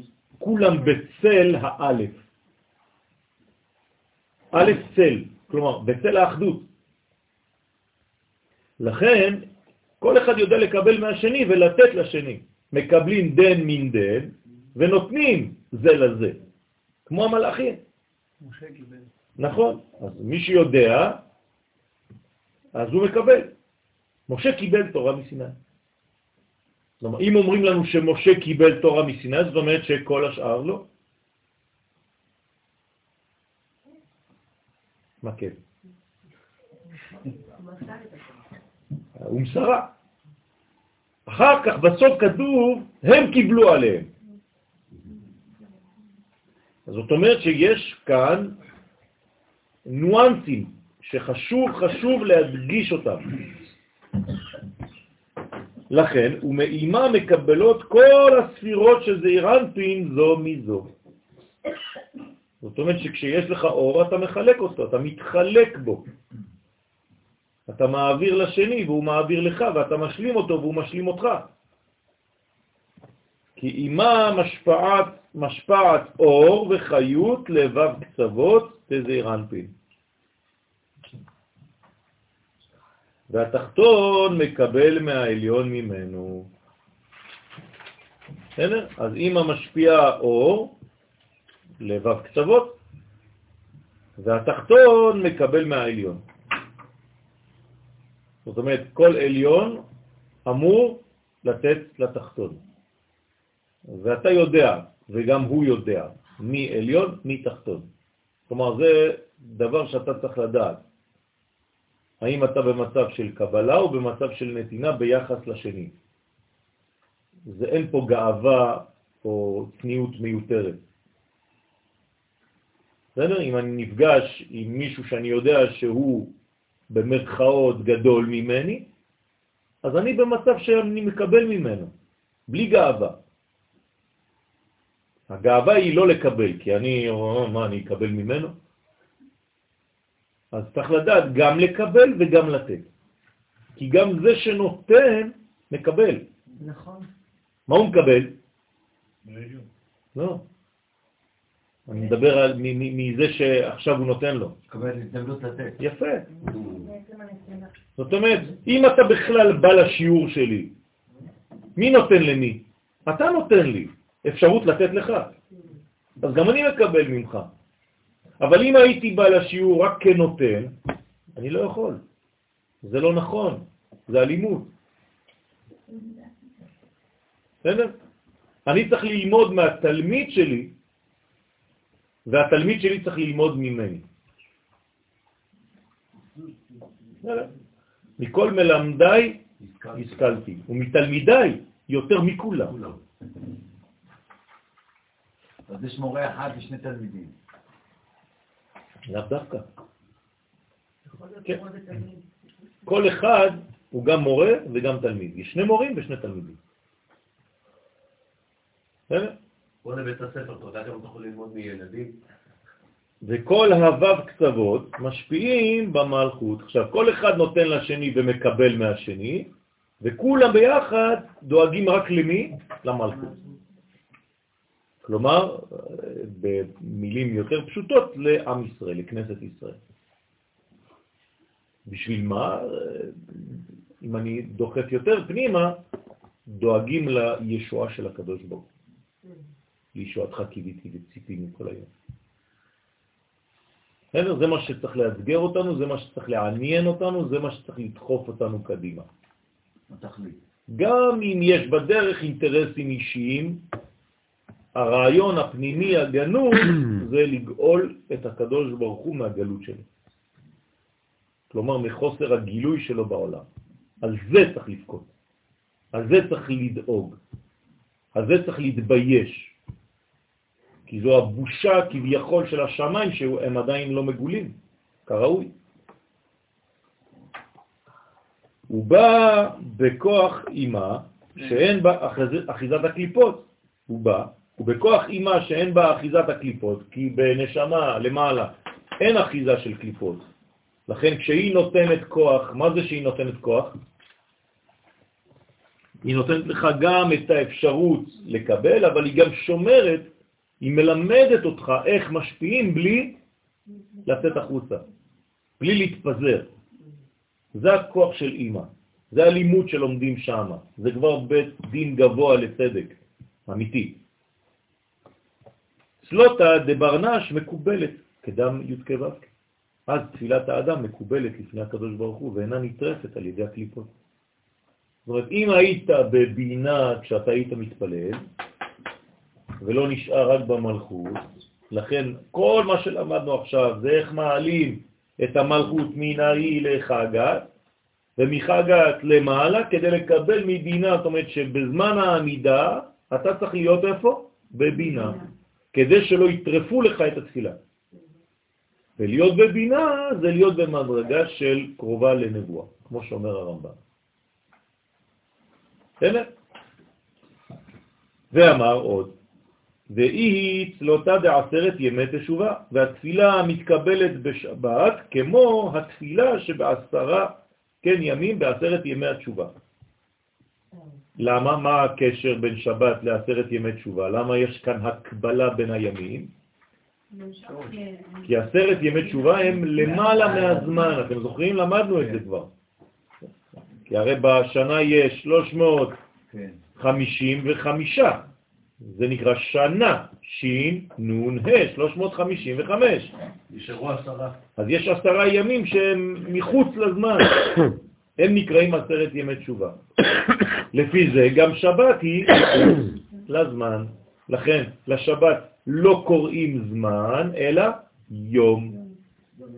זה משהו אחר, זה לא זמן. יום זה לא זמן. כן, כן. בסדר? כי זמן זה דבר שאני יכול לקדש. יום הוא כבר קודש מעצמו. זאת אומרת שיש תכונה בעשרת ימי תשובה שהם מקודשים מלמעלה. אז נמשכת הערת אימא אילאה. אז מה קורה באותם ימים שהם למעלה מן הזמן, כלומר במדרגה של יום? כל פעם שאתה אומר יום, תדע לך שעכשיו אתה מדבר על נשמה, על אימא. שמה מוארת הבינה, הבינה מאירה ביום. גם יום כיפור. יום הכיפורי. אין דבר כזה יום כיפור. בסדר? גם כן. זאת אומרת שזו מדרגה שיש בה, למרות שהיא תחת הזמן, כי הרי אני קבעתי ראש חודש, מנגנון שבתי. אבל יש לה מין מנגנון שבתי שהוא למעלה, מהזמן, הוא נקרא יום. אז זה נקרא הערת אימה הילאה, לכן אז כל התפילות מתקבלות. כל פעם שאתה במדרגה כזאת, התפילות שלך מתקבלות. כלומר, יש פשוט, אם היינו מסוגלים להבין את הדבר הזה, שנראה מאוד פשוט, כשאתה מתפלל תהיה במדרגה של בינה, כל התפילות מתקבלות. ואם אתה במנגנון של מלכות למטה, שלא עולה לבינה תוך התפילה שלך, אז חבל. אבל מדרגה של בינה זה משהו שאני יכול להיות או זה משהו שצריך להיות עליי? זה אותו דבר. אתה פשוט צריך להיות במדרגה שנמצאת בך, אבל שמשום מה אתה לא מגלה. כלומר, תיפגש עם המדרגה הפנימית הזאת שנמצאת. זה מה שדורשים מאיתנו. והיא העילאה, וכל זה כמובן נקרא העליונה. נכון? כי יש פעמיים ה' בשם השם, אז מדברים על הה הזאת, בינה. כלומר, הה התחתונה עולה להעליונה. בסדר? זה מה שאנחנו אומרים פה. בשבת ובימים שהם עשרת ימי תשובה ובכל הימים שבעצם מגלים בינה. לכן אם תשאלו בסיס, כן, איפה נמצא יום הכיפורים, איזה ספירה? בינה. בינה. בסדר? אז למה ראש חודש? הרי ראש חודש זה זמן ממש, לא, זה לא... זה לא אותו דבר. כן? יש תכונה פנימית שצריך להגיע לשם, אבל הם ימים. אבל נכון, צודקת, שאם אני מקדש את הזמן, מה זה עכשיו לקדש את הזמן? להרים אותו לבינה. יפה. זה נקרא לקדש את הזמן. כלומר. איך קוראים, איך קוראים לקידוש של זמן? יום. הבנתם? כלומר. לפני שהזמן מקודש הוא זמן, אחרי שהוא מקודש הוא נעשה יום. באמת? מה זה לקדש את הזמן? להכניס בו ערכים של קודש, כלומר חוכמה. עכשיו, חוכמה לא נכנסת לבד, היא כל הזמן משתמשת בבינה. לכן אתה מקדש. כשאני מקדש אישה, איפה זה? מה זה לקדש אישה? זה החופה. בסדר, אני יודע, אבל מה זה אומר? זה שאני נותן לה עכשיו מדרגות מהבינה, מה, מהחוכמה שמעבירה דרך הבינה. זה נקרא לקדש אישה. כלומר, החתן צריך להיות במדרגה של העולם הבא. כדי לקדש אישה, אם לא, איך הוא יכול לקדש אותה? בגלל שהוא נותן לה טבעת ואומר לה, הרי את מקודשת לי, תחת החופה. זה כל זה, זה בעצם רק סימבולים חיצוניים עכשיו, מה זה אומר בפנימיות? איפה הוא צריך להיות הוא? בחוכמה ובינה. כדי שלא ישכח את זה, שמים לו את אבא ואימא שלו ליד, לידו. ואת האבא ואימא שלה לידה. אמא היא הבינה ואבא החוכמה. בסדר? שיבין שהוא- שזה המודלים שלו. למה אמרת על ההיסטוריה? כן, אנחנו חשבנו, אנחנו באים לאכול רבע עוף וזהו, מה... בסדר? והיא העילאה. אז זה סוד החוקה. בסוף על אחד עדיף. בגלל זה אנשים לא יודעים מה זה מעלתה של החתונה. בדיוק.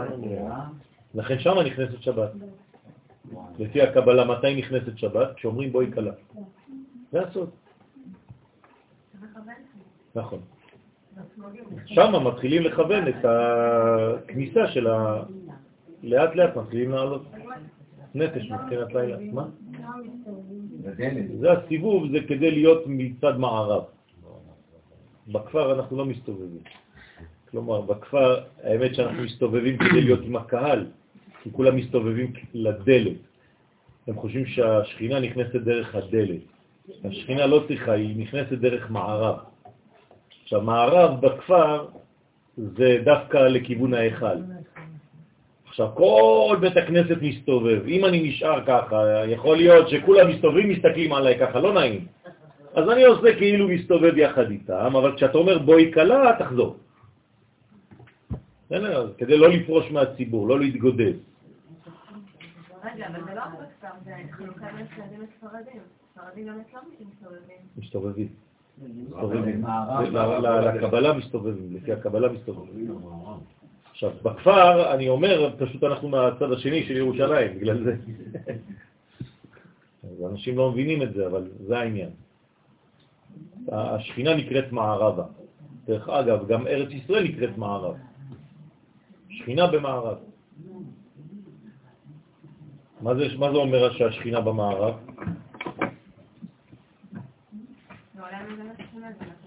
לא. נכון, השכינה, הכותל, הכל מערב. מה זה מערב?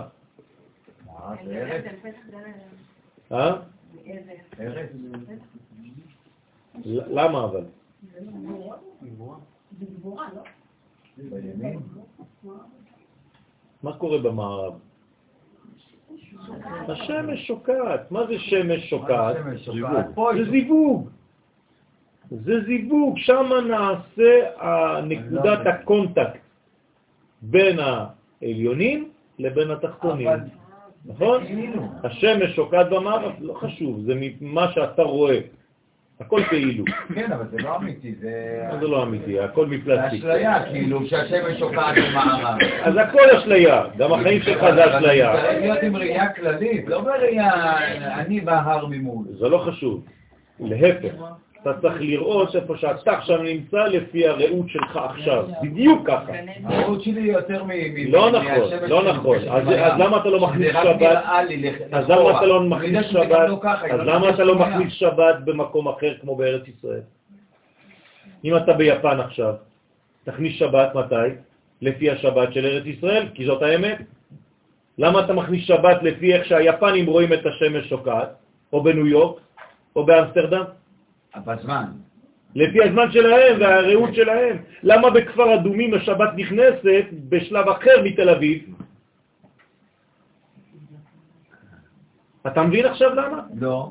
בגלל שאתה צריך להסתכל במצב שלך ובראייה שלך של עכשיו. אם יש לך הר מול העיניים והשמש שלך שוקעת ואתה כבר לא רואה את השמש, מבחינתך זה כבר שבת. למרות שמי שבהר עדיין רואה את השמש, יש לו עוד 20 דקות. אז יש לו פה מנגנון של אור וחושך גם. עזוב, עכשיו המנגנון שאתה ציינת אותו. אני צריך לראות לא סתם. בכללי, אלא לפי המדרגה שאתה נמצא בה עכשיו. הבנת את זה? חשוב מאוד.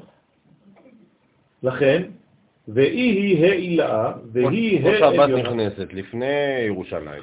כן, בתל אביב נכנסת יותר מאוחר. זה מה שאני אומר. כי אתה עכשיו מאחורה כבר. אם אני בחוף הים בתל אביב, לוקח לי לפחות עוד 20 חצי שעה עד שהשמש תשקע. נכון? שפה כבר אומרים... שפה אה, כבר אתה, זה, אתה כבר בחושך, כי כבר ההרים אנחנו מאחורי ה... מתקשרים, מדברים, מדליקים, מכבים. אז בעצם המזמור מביא כל ה- על כל נערות וצריך לבוא בקול.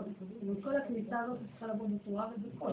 כל המזמור הדוד אפשרי, הנערות בבל. מה זה בתרועה ובאור? למה תרועה? למה זה- יש למזמור בבל? מה, מה, מה, לא. מה של נערות שבת. אה, נו, אז מה? נעשו נערות, נעשו נערות כולם. לא כולם, כן, כולם אומרים נעשו נערות כולם. כולם. זה בעצם הקולות אותם, שמגיעים. אה, זה, זה מדרגה פנימית יותר של גבורות. זה גבורות בעתיק, כן? זה גבורות בעתיק. לא, כי פשוט אה, שקמה שאלה את השאלה הזאת אתמול. אז, אה, אז זה גבורות של עתיק שמבשמות את כל הגבורות בגלל שהן מעוגנות בשורש העליונים, זה נכנס בחוכמה סתימה, ויש דברים, אז זה נקרא מקולות מים רבים, אדירים, משברי ים. כן? אז אדיר במרום השם, זאת אומרת, יש כאן מדרגה של עוצמה, אבל ממותקת בשורש. והיא היא העילאה, והיא העליונה וראשונה של שם הוויה. ותקינו בה חמש תלותין ביומה דכיפורי. וכנגדה תקנו חמש תפילות ביום הכיפורים. בסדר? למה יש חמש תפילות ביום הכיפורים? כדי להמחיש שעלית למדרגה של העליונה, התפילות. בסדר?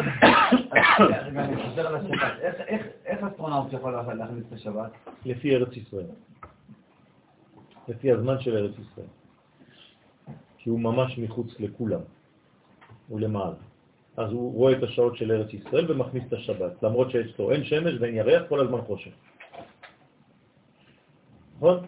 אבל שבת שלו זה הזמן של ארץ ישראל פה למטה. שאלו אותו, אסטרונאוטים. אילן רמון, זיכרונו לברכה, שאל את השאלה הזאת. צדיק, היה צדיק, היה אדם מאמין מאוד, הוא הביא לשם חנוכיה. עשה קידוש, ספר תורה. ספר תורה, אדם, אדם גדול היה, אילן רמון. דרך אגב, לפי צדיק אורי, לברכה. כשבן אדם יהודי אסיר, רואה חושך, לא רואה כלום, כן, איך הוא יקבל את השבת? הוא קובע לעצמו את השבת. כן. זו שאלה של הגמרא. אדם שהוא במדבר, הוא לא יודע בדיוק מאיזה יום, איזה מה, אז הוא מתחיל לספור שבע. ולפי השבע שלו הוא קובע את השבת. ייתכן מאוד שלנו, במציאות, זה יצא ביום שני או ביום שלישי. אבל זה היינו רגישים יותר, אבל זה לא קצת בעיה יחסית... היינו מרגישים. היינו מרגישים מתי שבת באמת. זה לא קצת בעיה יחסית למה... זה לא סותר את מה שאמרנו מקודם? שמה? שאמרנו ששבת, המעלה של שבת זה יום. נכון. ואין לקבוע יום אלא זמנים. נכון. ואם ברגע שאומרים שיהודי שבמדבר נמצא שם, אז בעצם מה שהוא עושה, הוא קובע זמן. נכון. ואז הוא מוריד את הזמן, אבל, אבל, אבל אין פה את המעלה של יום. נכון. איפה הוא נמצא? במדבר, מסכן. הוא במדבר, הוא לא במצב נורמלי. מה אתה רוצה ממנו? הוא צריך להיות במקום יישוב. אדם שנמצא במדבר ולא במקום של יישוב, אז הוא שה- חס ושלום כבר במצב לא נורמלי, אז הוא עושה דברים לא נורמליים. זאת אומרת שעוד הפעם, עוד הפעם, אנחנו אמרנו שהמעלה של יום היא לא נקבעת על ידי האדם, ופה מה שאנחנו אומרים, שזה כן נקבע על ידי האדם. לא. לא, זה. מדרגה, שלא נורמלי. יש תורה לגנב? כן? אז מה, כולם צריכים להיות גנבים אם יש תורה כזאת. לא, יש. לא, יש תורה למי שנפל לגניבה. הוא נפל, מה אתה רוצה שיעשות? אז עכשיו יש לו תורה שמתאימה לו. זה לא אומר שאתה צריך להתנדב כדי להיות גנב, כי יש תורה לגנבים. יעשה תורה לכולם. כן, אז, אז אתה צריך לעלות למדרגה נורמלית. מדרגה נורמלית זה לשבת במקום מיושב, ולא להיות במדבריות. כן, להיות במדבר זה להיות בגלות. כן, אז, אז יהודי בגלות הוא גם כן במצב לא נורמלי. והוא חושב שהוא נורמלי. כן, השם ירחם. זה הדבר הכי חמור שיכול להיות.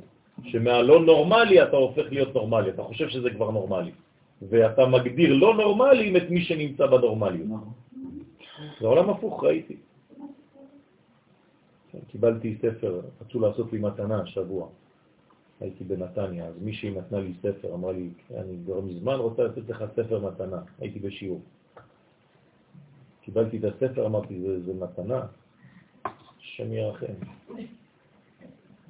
פשוט מפחיד מה שכתוב שם. הכל אנטי, אנטי המדינה, אנטי הזה, הכל חז ושלום, כאילו כתוב שם, התחלת דגאולה או חושך כפול ומכופל. או. זה, זה, זה הטייטל, כן? אתה להגיד לך יחי. השם ירחם. מה? בסדר, אבל אה, שם יש אה, חז ושלום אה. ממש מדרגה מאוד מאוד חמורה, לא יודע בכלל איך צריך לכתוב לרב הזה, הוא נמצא בקריית גת. הוא כותב שם, מי שיש לו דברים להגיד, שיגיד. כנראה ש... לחשוב איך. כן, בוודאי. שעל ידי זה מקבלת המלכות חמש גבורות ממותקות מאימה הילאה. בסדר? זאת אומרת שהיא מקבלת חמש גבורות ממותקות. למה זה ממותק? כי הדינים נמתקים איפה? בבינה. בשורש. ואיפה השורש של הדינים? בינה. שנאמר, דינים מתערים מינה. ממנה הדינים מתחילים להתעורר באמת. אז אם אני רוצה להמתיק משהו, אני צריך להביא את הכל לבינה. עכשיו, אם שבת אני שם, מה זה אומר? שכל הגבורות ממותקות. לכן, מה לא ייתכן אם אתה באמת באמת בשבת? עצבות, עצבנות, כעס, כל הדברים האלה לא שייכים לשבת. אז זה נאמר ברמז, לא תבערו אש בכל מושבות. בכל מושבותיכם ביום אז השבת. זה גם חילול שבת. בוודאי. בצורה כזאת זה חילול שבת. אמרתי, במחשבה אפשר לחלל שבת, בקריאה, בראייה, בדיבור, במעשים. כל זה זה חילולים שונים במדרגות שונות, כן, של השבת. גם אם אתה שומר שבת, כאילו בהלכה הפרקטית. אז יש הרבה מדרגות. אני אומר לאנשים שחיים בחוץ לארץ, אתם שומרים שבת בכל המדרגות חוץ ממדרגת המקום. אתה לא בשבת המקום. אז אתה עכשיו כאילו שומר שבת, חסר, חסר לך ווחד רגל, יש שלוש רגליים. זמן, מקום ונפש. אז בסדר, אתה צדיק גדול בנפש. אתה צדיק גדול בזמן. אבל איפה המקום? חסר לך רגל. הם לא מבינים אפילו על מה אתה מדבר, היום הם מבינים. כן? הלוואי.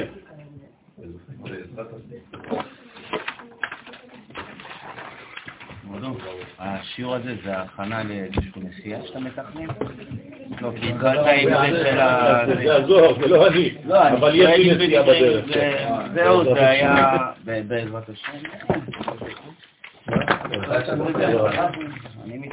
עוד אה, בדיוק אחרי פורים, בעזרת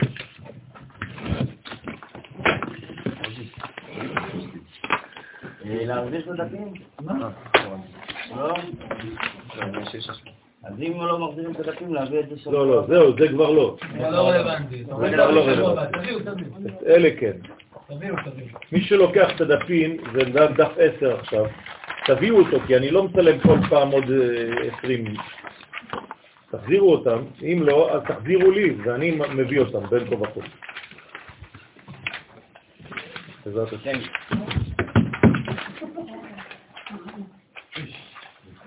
אז אנחנו ממשיכים.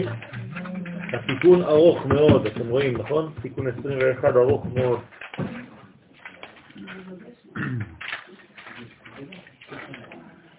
בעזרת השם. טוב, היה לפניו אחר כך היה לנו חיים קלים. אה, כן. נכון. זה לא שנה תלמוד, זה לכל החיים תלמוד. אה? היה תיקון זה שנה תלמוד. כל לא. עוד יותר, בתיקון אחד יש כמה מאמרים. לא קשור לנמוך. זה טוב. לא לא. רבותיי, בואו נתרכז בעזרת השם. כאן בא רבי שמעון זכותו תגן עלינו אמן. אמן.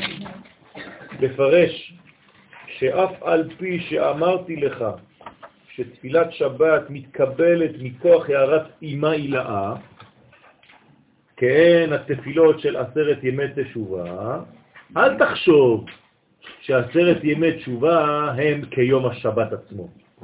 אל תגזים, כן? זה כמו, זה לא הוא. אבל, זה מה שאומר עכשיו רבי שמעון, אבל שבת היא שכינתא תתאה, אבל לילי שבת, כן, הם בחינת השכינה התחתונה שהיא המלכות. כלומר, בערב שבת, בליל שבת, היום בערב, אנחנו מתחילים במלכות. כלומר, הרי מלכות צריכה לעלות עד לבינה. אז הכל מתחיל ממנה, אנחנו מתחילים בערב, אנחנו מתחילים לאט לאט להכניס את המודעות של השבת עד שהיא מתמלאת בעצם כל השבת. כאלילה מתלת הבהן.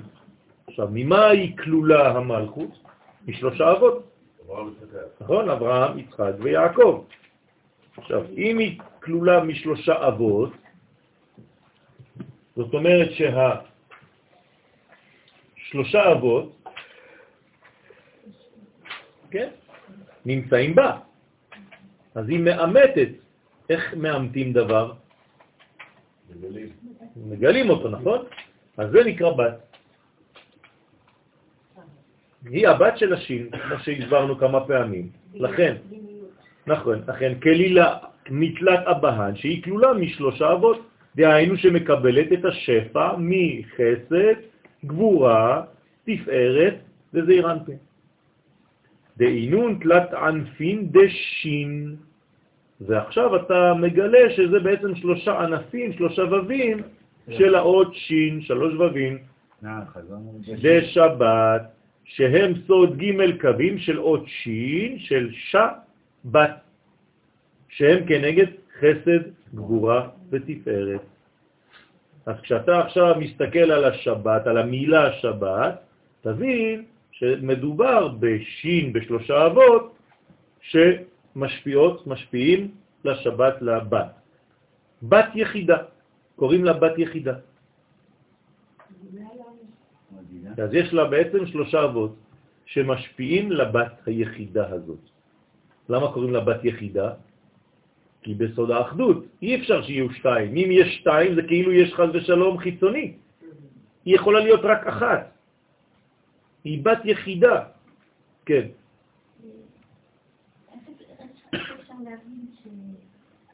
שהשלושה אבות אומרים שהם השורשים, שהכל יתקדם. ומצד שני אומרים שהם במלכות. מה זה הם או שהם במלכות? לא. הם משפיעים למלכות, לא אמרנו שהם במלכות. הם פשוט משפיעים עליה, זהו. בסדר? הם בונים אותה, הם הם מחנכים אותה, הם לא בפנים. בסדר. הם מגיעים עד שם. ואותיות בת של שבת רומזות על בת יחידה שהיא השכינה. אז היא נקראת בת יחידה. השכינה היא בת יחידה.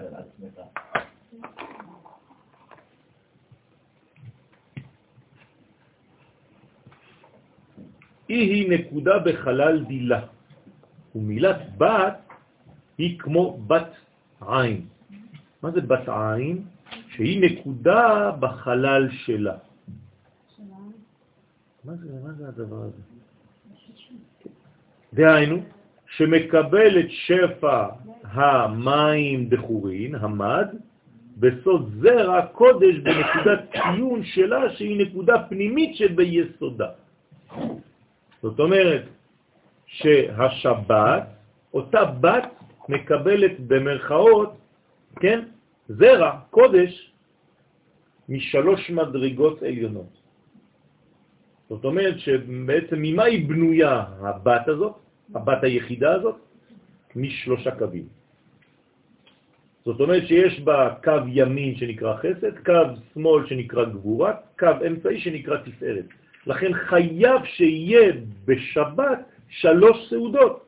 בכל אחת מהן אתה מזדווג, זה נקרא לאכול, מהמדרגה ששייכת. זאת אומרת שכשאתה אוכל בערב שבת, אתה אוכל את מי? את יצחק. לא את אברהם. ערב שבת? זה מתחיל ביצחק. יצחק שהוא... בסדר? כי למה זה מתחיל ביצחק ולא באברהם? בגלל שזה מלחמה. אתה עכשיו צריך לעבור מהחול לקודש, אז זה לא פשוט. ברגע שנכנסת לקודש, כן, זה כמו שאתה נכנס לאיזה. מקום שקשה להיכנס, איזה טונות של אנשים מחכים בחוץ. אז אתה כל הזמן במלחמה, בדחיפות, בסוף אתה נכנס פנימה, אתה יכול ללכת בשקט בין השורות. שם? עדיין רבים. כן? אתה יודע מה קורה בבית יהודי כמה דקות לפני כניסת שבת? לא, אני לא יהודי, אז יעקב בסעודה שלישי. אני ישראל. טוב. כן, בדיוק. אז זה נקרא בעצם נקודה בחלל. בסדר? אז הנקודה הזאת היא הזיווג. זאת אומרת, זה כמו זרע שהוטמן בתוך אותה בת. עכשיו, הזרע הזה, בטבעו, מה הוא עושה? מתפתח. אם הוא מוצא מקום של הפריה, אז הוא מתחיל להתפתח שם. זאת אומרת, קורה משהו בתוך הבטן הזאת. זאת אומרת שמכל שבת יש הריון. וגילויים שונים, חדשים, בכל ימות השבוע ובכלל בחיים. הייתי אומר בצורה אחרת, כל מה שאתה מקבל בחיים שלך, קיבלת משבתות. שם הזיווג האמיתי הפנימי. עכשיו, איך אתה מגיע לשבת? מכל מה שעשית גם השבוע. כי אם אתה מכניס לשבת את אותם ברורים, גם עכשיו, למשל, עכשיו אנחנו לומדים, נכון? הלימוד שלנו, הוא ייכנס איתנו לשבת? כן או לא? הוא נכנס איתי, נכון? עכשיו, אם הוא נכנס איתי בשבת, מה קורה לו שם? שם הוא מופרה באמת. ושם הוא מתחיל להתפתח. זאת אומרת, שם הוא מתחיל להישאר בי, בתוכי ממש, ולעשות שם תינוקות, ילדים, בצורה של חידושים, בצורה של כל מיני השגות. אז זה נקרא שבת. ואמר עוד, ואי חג דקליל כל יומי תבים. עכשיו, הוא נקרא חג שבת, הוא קורא לו חג. מעניין? והמלכות, כן? היא היא. לא השבת, המלכות היא חג. למה המלכות היא חג? הרי מה זה חג? עיגול, נכון? זאת אומרת שהמלכות דומה לעיגול. זה מתאים לנו? כן. כן. הכולל את כל הימים הטובים, זאת אומרת כל מעגל השנה. נכון? קוראים לזה מעגל השנה? רגע, הוא אמר ימים טובים. נכון? ימים טובים, הכל. לא. איפה זה נמצא? בשבת. אז אם אנחנו מוסיפים את זה לימים הטובים לעיגול של שבת, אז זה נותן לנו את השמונה. נכון. אז עכשיו, רגע, בינתיים אנחנו במעגל, כלומר, היא כוללת גם את החגים. זה אומר שאם אני רוצה למשל לשמור על יום טוב. זה משבת שיום טוב הופך להיות יום טוב. כלומר, אם הוא לא מקבל את הקדושה שלו משבת, יום טוב לא יכול להפוך ליום טוב. לכן כל פעם, אבל כל פעם בתורה, שהתורה באה לספר לי על חג, או פסח, או שבועות, או סוכות, זה מתחיל בשבת. כל הזמן. פרק כ"ג ויקרא. אה, נכון, תמיד זה מתחיל בשבת. גם אם הוא אומר לך שלוש פעמים בשנה, טה טה טה טה טה טה, פתאום מכניס לך שבת. מה אתה מבלבל לי עכשיו? התחלת לדבר איתי על חגים, פתאום אתה חוזר לשבת.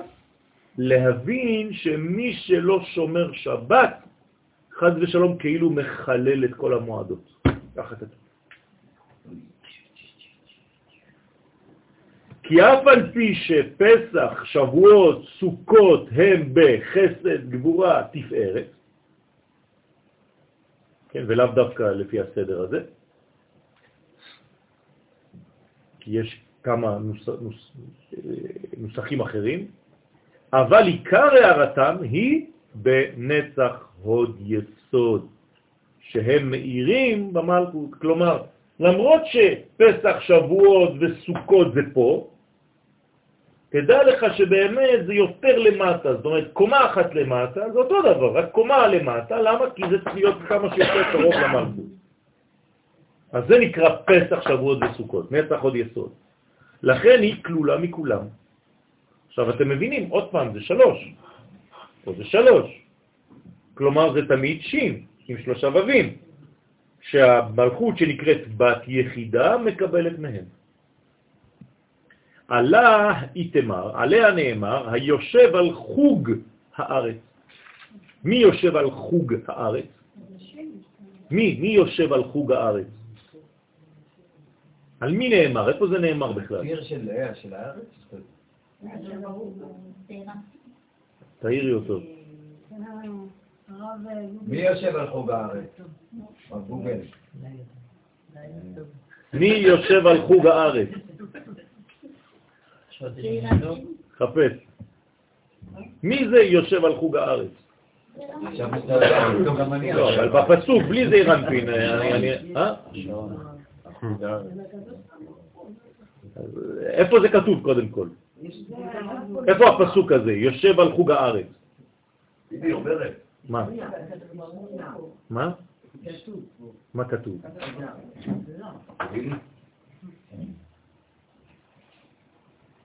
ישעיהו, פרק מ', פסוק כ"ב. כן, אבל מה זה אומר? על מי זה נאמר? איפה? אה, המשכתם לקרוא? מילה קדימה. זה הזוהר אומר, נכון? אני רוצה לדעת איך בפסוק זה מופיע. שבת. כתוב ביושב הפוג הארץ ויושבת כחגבים אבותי כדף אוי, ברח. אתה רואה, כדף השמיים ומתחם כאוהל לשבת. לא כתוב לשבת, כתוב.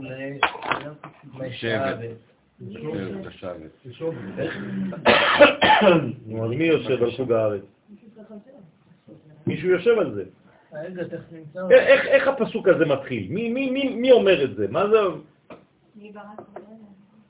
רגע. איפה זה נמצא? באיזה קונטקסט? אה, נו, שבת, אה, נו, אז מה, אז מה, בסדר, אבל מה, מה, אז, אז, אז, איך, איך הגענו ל, ליושב על חוג הארץ? יש שם שאלות, מי ברק, אה, כל אלה, מי, אה, אה, כל השאלות רטוריות. אוקיי, מתוכן זה ריבונות העולם. אוקיי. נכון. נכון.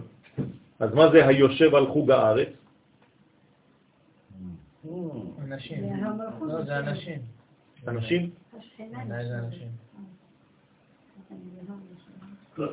זה- כתוב חכם שם. אם אני מבין, אם אני מבין בפשט העניין, שכדור הארץ וכל הגלקסיה מסתובבות, נכון? מי שיושב עליהם זה קודשת הריחו. שהם יושבים עליו. כי כולנו, הכל חג, הכל מסתובב. הכל מסתובב סביב אותה נקודה, אותה הכל יושב. עליו. אז איך זה עובד? אל תגלה לנו. לא הבנתי. שיעורי בית. לא הם- עשו סלט, תשים את התבלינים ואני אוכל. כל מי שמגיע במודעות שלו למדרגה הזאת העליונה של מי, אז הוא בעצמו כאילו נושא בקרבו את הכוח של הקדוש ברוך הוא שמסוגל לשבת על חוג הארץ. בסדר? זאת אומרת, את אמרת את זה. מי? מי? מי זה בינה? נכון? אדם שיש לו מי, אדם שמגיע לבינה, אז יש לו גם את חוג הארץ, גם את הזה, גם ברא כל אלה. המי הזה זה לא שאלה, זה הודעה. מי שמגיע למי, אז הוא מסוגל לעשות 1, 2, 3 וכו' וכו'. וגם בין כל השאר לשבת על חוג הארץ, על כל המנגנון של. על כל המנגנון. בוא נראה מה זה אומר. זה אומר שאנחנו איתן נגיע למי? זה אומר שכל זאת הנושא אומרת הזה שאם מוכן אני לשלוט. נושא את העניין האלוהי, אני משתמש במונחים של אה, רבי יהודה הלוי. בכוזרי. אם אני נושא בקרבי את העניין האלוהי, אז אני צריך להיות מסוגל, מה? אני מוליך, אני מוביל את הערכים של הקדוש ברוך הוא דרכי בעולם, נכון? אז אם הוא רוצה, הקדוש ברוך הוא, לשבת על חוג הארץ, הוא משתמש במי כדי לשבת על חוג הארץ? במי שבמי. במי שמי, במי שהגיע לזה, במי שמודע לזה, במי שמשתתף בתהליך הזה. הרי אף פעם לא נראה את הקדוש ברוך הוא, נכון? אין מה לראות. אז את מי אתה רואה כל הזמן? את עם ישראל. אנחנו הגילוי של קודשא בריחו בעולם. זה מה שהעולם יראה כל החיים שלו. גם כשנראה את מלך המשיח, אנחנו נראה את הקדוש ברוך הוא במלך המשיח, דרכו. אתם מבינים? הרי אין מה לראות חוץ מזה. כלומר, אנשים מצחיקים אותי כל הזמן כשהם אומרים, הקדוש ברוך הוא הוא המלך. שום מלך בשר ודם. אז גם המשיח, לך תזרוק אותו לזבל. טמבל, איך אתה עושה אז? הרי זה חייב לעבור דרך מציאות אנושית של עם ישראל, כי אנחנו השם שלו כאן. מה זה זה אלי מורה באצבע? זהו, זה אלי מורה באצבע, זאת אומרת שכל אחד מאיתנו יבין, יפנים את הרעיון המרכזי. את מי זה הרעיון המרכזי? שכשאני מסוגל להוכיח ולראות שגם אתה וגם אני מדברים על אותו עיקרון אמצעי, אבל אותו אי אפשר לראות, אפשר רק לגלות יותר ויותר. זה נקרא מורה באצבע, שזה הופך להיות כל כך ברור בשבילי, ולמה צריך לעשות חוגה? כי אני לא יכול לסתור אותך. אני לא יכול להגיד שאתה לא רלוונטי. אני יכול להתנגד, אבל אני משלים אותך ואתה משלים אותי. ושנינו בעצם מדברים על נקודה אמצעית שאף אחד לא רואה, אבל שהיא מתגלה יותר ויותר. זה נקרא מורה באצבע. זה נקרא על חוג הארץ. הקדוש ברוך הוא, שהוא זעיר אנפין, יושב על המלכות שהיא בחינת חוג. נכון? כשיושבים בחוג, יושבים בצורה של מעגל. זה נקרא לשבת בחוג. עכשיו, המורה הוא תמיד באמצע החוג. למה? כי החוג מסתובב סביב ציר אמצעי. הציר הזה, גם כדור הארץ, כן. יש לו ציר, והוא מסתובב סביב הציר הזה. אז הפנימיות הזאת, המרכזית, זה השיווי משקל, גם אני עכשיו חי ויש לי רק נקודה אחת שהיא בעצם כל הבניין שלי, אם הייתי יכול להמחיש את זה במחשב, כן, בתלת מימד, מסתובב, הכל מסתובב סביב ציר אחד, שהוא עובר מפה, כן, דרך כל הקו האמצעי שלי, וכל כולי, כן, סביב הציר הזה. עכשיו, הקו האמצעי שנכנס לי מפה, מהחלק של הרווח בין... המוח הגדול למוח הקטן. לא, בין החלקים של הגולגולת, כן, יש לי פתח שם, אצל התינוק זה מאוד רך, כן? רופס. רופס. מרפס, מרפס. אז החלק הזה, שנקרא מרפס, כן, הוא נושם, הוא פתוח, זה אף פעם לא סגור. גם המוח שלנו זה לא איזה מין בלוק, הוא מתכווץ ומתרחב כל הזמן. עכשיו, הבניין פה, יש לי קו כזה, שחוצה אותי מבפנים. זה, הבניין הזה, אליו אני צריך להיות הכי קשור. אם אני קשור לדבר הזה, אני קשור ליסוד הכי פנימי של יואל. זאת אומרת, ככל שאני מתרחק מהציר האמצעי לכיוון הצדדים, אני מאבד מהעוצמה של הציר. אתה מטולטל יותר. ואני יותר מסתובב, ונראה לי שאני עושה מעגלים עוד יותר גדולים. נכון? זאת אומרת, ככל שאתה מסתובב בחיים בצורה מאוד מאוד גדולה, זה אומר שאתה רחוק מהציר, ואתה חושב שאתה עושה עבודות גדולות. אבל אתה פשוט רחוק מהציר. ככל שאתה מתקרב לציר בצורה פרדוקסלית, אתה פחות ופחות בתנועה. כן. הציר עצמו כבר לא מסתובב, והוא מחזיק את כל הגלגל. הציר האמצעי, האמיתי, הכל מסתובב סביבו והוא קבוע. זה סוד גדול.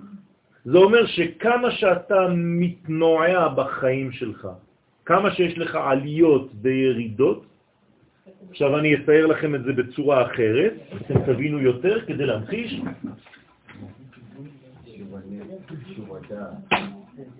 תאמין לי, זה כמו ברכב, יש לך את הגל הקובה שהוא עולה ויורד בו. זה הקו, זה הציר שעליו אני מדבר עכשיו. כן, אתם ראיתם פעם את תדרים. התדרים? זה אתם חושבים שזה תדרים שהם אה, שטוחים. זה לא נכון. אם אני מסתכל על זה מפה, העין שלי פה עכשיו, עיגול בית נקודה. זה בעצם דבר כזה. אתם מבינים את זה? זאת אומרת, שפה זה מתעגל, קפיץ כזה. כמו קפיץ. עכשיו, ככל שהעליות והירידות האלה יותר גדולים, זה אומר שאני רחוק מהציר. הייתי אמור להיות במצב שאני כבר לא משתנה, שאני יציב, שאפשר לסמוך עליי, שאני נצחי. אבל אם אתה כל הזמן בעליות וירידות, פעם שמח, פעם עצוב, פעם כועס, פעם רגוע, פעם זה, זה, זה, זה, זה אתה, אתה פשוט לא מאופס בחלק האמיתי שלך. אתה רחוק ממנו, אתה מתרחק ממנו, לכן אתה כל הזמן בתנועה. מלך לא זז, באים אליו. זאת אומרת, הכל מסתובב סביב המלך, סביב הנקודה האמצעית הזאת. ככל שאתה מתקרב אליה, אתה צריך להיות היא בסופו של דבר. בלי לאבד את הכוח של העולם. עכשיו, כל זה זה הזמנים, כל זה זה העולם שלנו. והציר המרכזי זה הערך שנקרא קודש, קודשה בריקוד. אם אני מתקרב אליו, אז המעגל שלי נהיה יותר ויותר קטן. אני לא צריך מעגלים גדולים. בסדר? אה,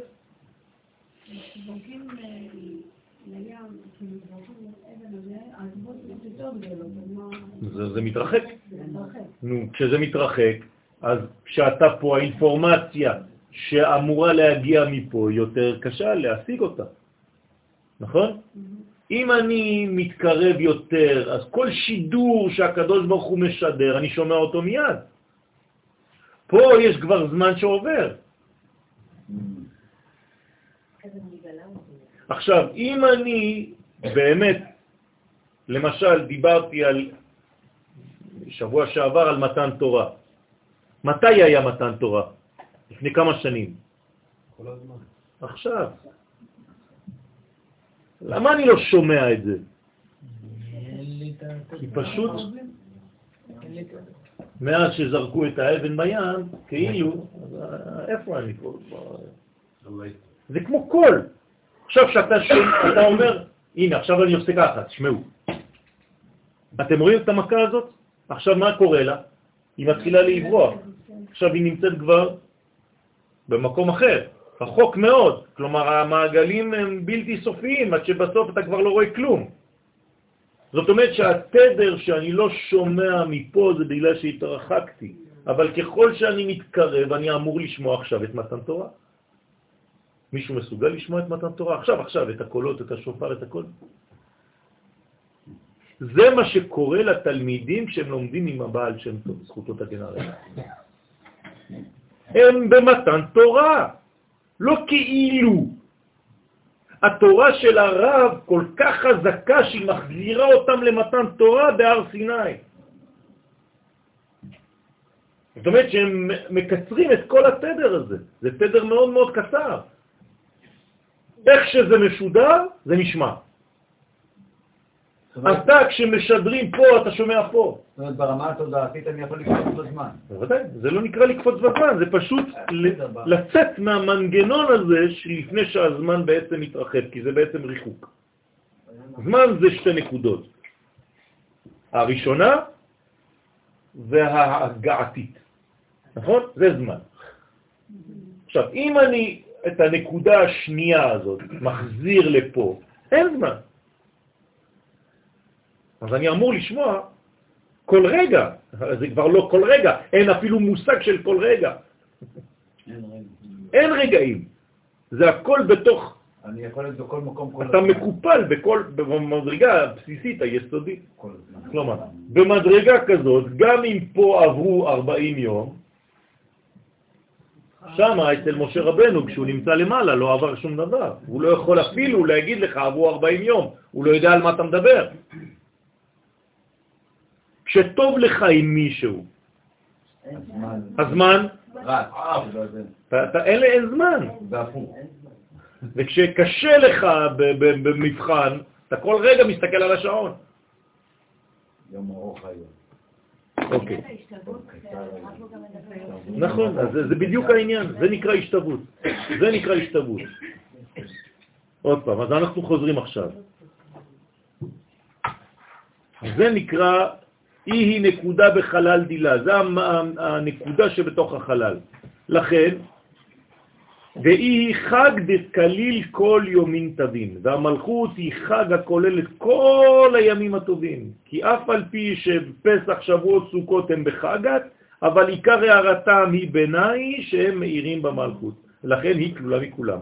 אז עליה נאמר, היושב על חוג הארץ, הקדוש ברוך הוא שהוא זעיר אנפין, יושב על המלכות, שהיא בחינת חוג הארץ, דהיינו נקודת המרכז שהכל סובב עליה.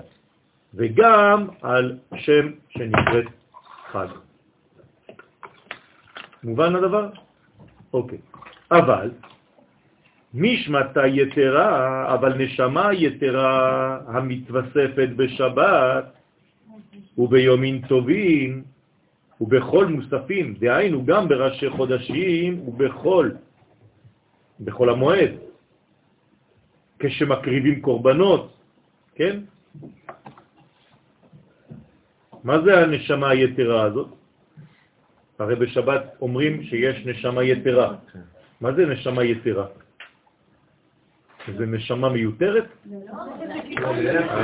אז מה זה, מה זה, מה זה תוספת? יותר. אנחנו מבינה, לברכה, זאת אומרת, זה אותה נשמה. אין שתי נשמות. זה לא כאילו אתה מקבל עוד נשמה אחרת. פשוט מאוד, עד היום אתה אכלת ביס מהנשמה שלך. היום אתה יכול לאכול שני ביסים, שלושה ביסים, התרחבת. כלומר, אתה במודעות יותר גדולה של המי שלך. זה נקרא נשמה יתרה. כלומר, הגוף שלך מסוגל לבלוע יותר מהנשמה שבדרך כלל היא רובה בחוץ ומקצתה בפנים. בשבת קורה משהו שאתה כל כך מתרחב שגם החלקים שהיו בחוץ עכשיו הם בפנים. שכנגדם תקנו תפילת מוסף. לכן זה תפילת מוסף. מה זה המוסף הזה?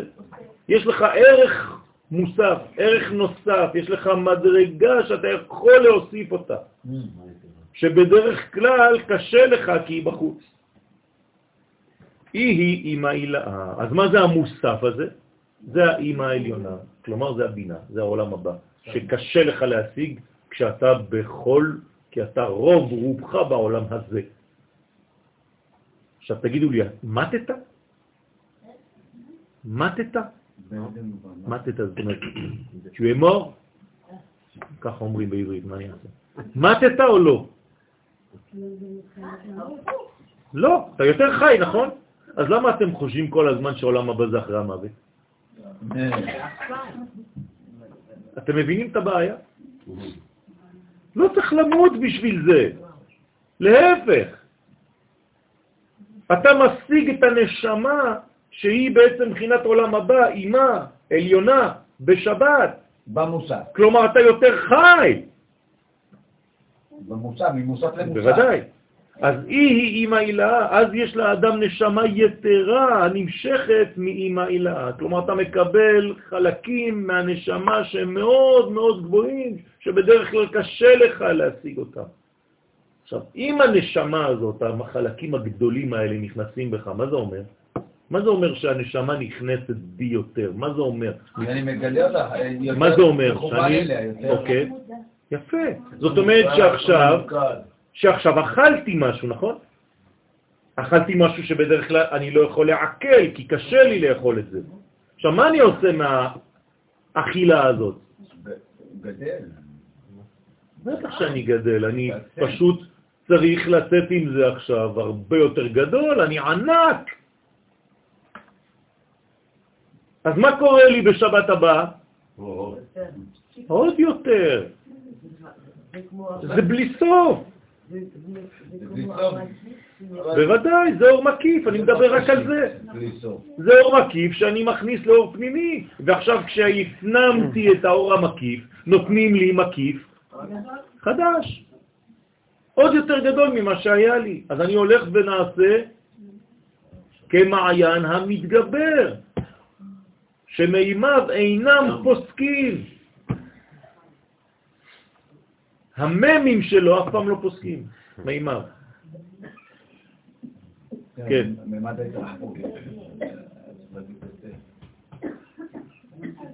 כן, אה, אפשר להגיד שכשאתה אומר עולם הבא זה לא השיפוט, כן. שזה לעבור מעולם זה בערבית, לעולם האלף. מה? כן, זה לצאת מהבית אל האלף. נכון, נכון. רוצה לומר, גם בראש חודש, אז הנה ראש חודש, שזה זמן, יש איזו הערה נוספת על הערת ימי החול. זה לא יום רגיל, דרך אגב, בעזרת השם שיעור ראש חודש, יום חמישי.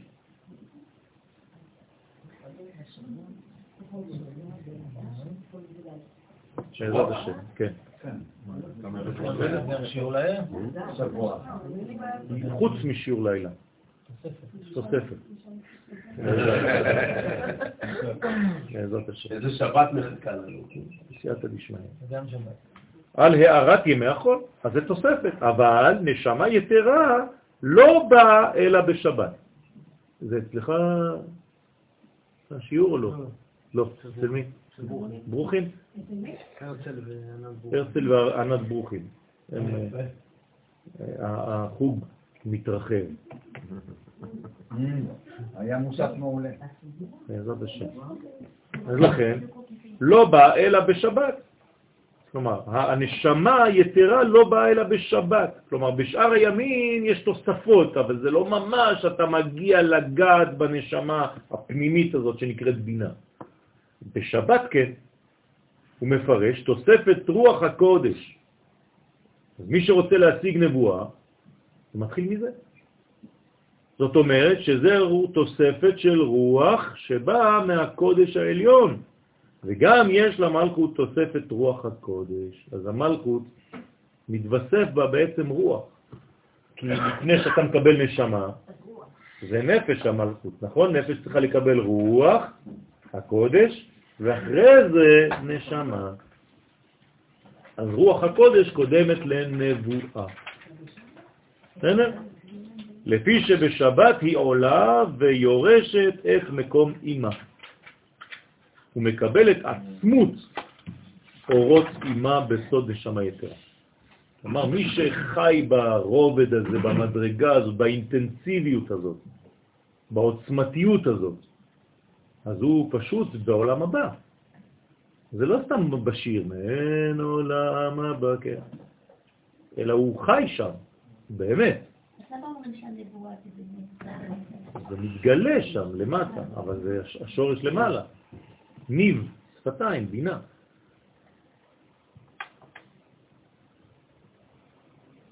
איזה, איז, איזו תכונה בנפש חייבת אה, להיות מפותחת? דמיון. דמיון. דמיון לקדושה. ביד הנביאים אדם. בסדר? הדמיון הוא חשוב מאוד. כי בלי דמיון אי אפשר לדמות דבר לדבר אחר. ואמר עוז, צריך לשמור על זה, צריך לשמור על כל המדרגות ביחד, על שכל, רגש ודמיון. כן, ככה שורדים. שכל, רגש, דמיון. זה שורד. ואמר עוד, שלוטה דשית יומין בכל תלת זימין בכל יומה. אבל התפילה בששת ימי החול, שלוש פעמים בכל יום, הגם שנשפט אז תוספת הערה לנשמות, כן, ויראי השם וחושבי שמו, כן, כמובן שמקבלים מדרגות מדרגות, אבל זה לא אותו דבר כמו בשבת. היא היא שכינתה תתאה, אבל היא רק הערה בעלמא משכינה התחתונה שהיא מלכות. כלומר, בימות החול אתה יכול לקבל רק הערות מהמלכות עצמה, לא מבינה כמו שאתה מקבל בשבת. כללת תמנה סרט לוטית, שהיא כוללת 18 תפילות שיש בששת ימי החול. הרי שלוש כפול שש, 18. אז גם היא קוראים לה 18, ויש 18 כאלה. וואי, זה בניין. דהיינו, סליחה? יש אנשים שיכולים להיות בבינה של שבת במשך כל הזמן? כן, הם נקראים כבר שבת. איך קוראים, ל... כמה זה 18 כפול 18? 324. כן? 324. כלומר, שין, כף, ד'. בסדר? שוקד. לא. שקד. לא, זה לא קוף. בסדר? כלומר, זה עם כף, כן? שישקוד זה עם קוף, אבל פה אנחנו מדברים על שין כף ד', זאת אומרת שבעצם יש לנו שין כף ד' מדרגות כל השבוע. לאט לאט. תלת זימין ביומה, סלקין בשיט יומין חי. שלוש תפילות בכל יום, עולים בשישה ימים 18, כנגד היסוד הנקרא חי עולמי. זאת אומרת, תפילת 18, אמרנו את זה מקודם, אבל אנחנו חוזרים עכשיו בטקסט, היסוד הוא 18, כלומר התפילה של 18 זה תפילה של יסוד, שצריך להתחבר במלכות. ועל שמי יתקרא תפילת כל פה. כלומר, מה זה תפילת כל פה? תפילה שמחברת בין כל לבין פה. יסוד ומלכות. אז זה נקרא תפילת כל פה. זה לא סתם uh, all mouses, כן? ועל שמו, על, של היסוד, על השם הזה, נקראת המלכות תפילת כל פה. זאת אומרת, זה התפילה של הקול שמתבטא בפה, שמופיע בפה, שמשתמש בפה, כמו זכר ונקבה, איש ואישה, קול ואשתו. הכל יוצא דרך. הכל יוצא דרך הפה, הכל משתמש בפה. כלומר, קול ופה נכנסו לחדר. זה איש ואשתו. קול בכף. כן, קול בכף, כן? כי חול, כן? כן, הוא קול, הוא כנגד החמישה חסדים הכלולים ביסוד. נכון? חסד שבחסד, חסד שבגבורה, חסד שבתפארת, חסד שבנצח, חסד שבהוד, והיסוד עצמו. זה חמישה. ופה, מספרה מילה, נכון? אם תיקח את הגמטריה של המילה פה, זה פה, זה 80, והה זה 5, 85, כמו מילה. מילה זה גם 85. זאת אומרת, מה זה המילה? גם התיבה, קול. עוד פעם, איך אנחנו קוראים ליסוד? מילה. ברית מילה. נכון, מילה. אז אם היסוד הוא מילה, אז אני לא מבין, או שהכל הוא מילה, אתה אומר לי שהיסוד זה מילה, נכון? אתה, אתה אומר לי, יש לו, יש לו ברית מילה. מה זה ברית מילה? ברית קול. אז אם המילה זה 85, זה פה, זה אותה גמטריה, אז, אז מה, מה, מה קורה? אתה מבין שבעצם אתה מחבר דרך היסוד כבר את המלכות, כלומר היסוד הוא כבר מלכות, כי המלכות נמצאת בו. לכן ברית מילה זה בעצם חיבור, ברית זה חיבור, עם המדרגה שנקראת מילה, עם הפה, שהיא פתח כל הגוף, לכן זה נקרא פתח הגוף. אז איפה נמצא הפתח? בשניהם. כלומר, או בקול, שזה מילה, או בפה, שזה גם כן מילה. שניהם נקראים מילה. זאת אומרת שבעצם זה הכל פתח למה? עכשיו אני עושה את זה בצורה פשוטה יותר. הפתח הזה, כן, הוא פתח למי ופתח למה. ולנתינה. קודם כל, כן, לשתי בחינות הללו יש פה. כלומר, דרך הפה נכנסים דברים, ודרך הפה יוצאים דברים. אז אני צריך לדעת מה נכנס לפה שלי ומה יוצא ממנו. בסדר? כל זה זה נקרא מילה. כל זה זה נקרא יסוד. והמלכות מקבלת הערת היסוד. זאת אומרת שההערה הזאת, הפתח הזה, מי מלמד אותה לפתוח? הוא.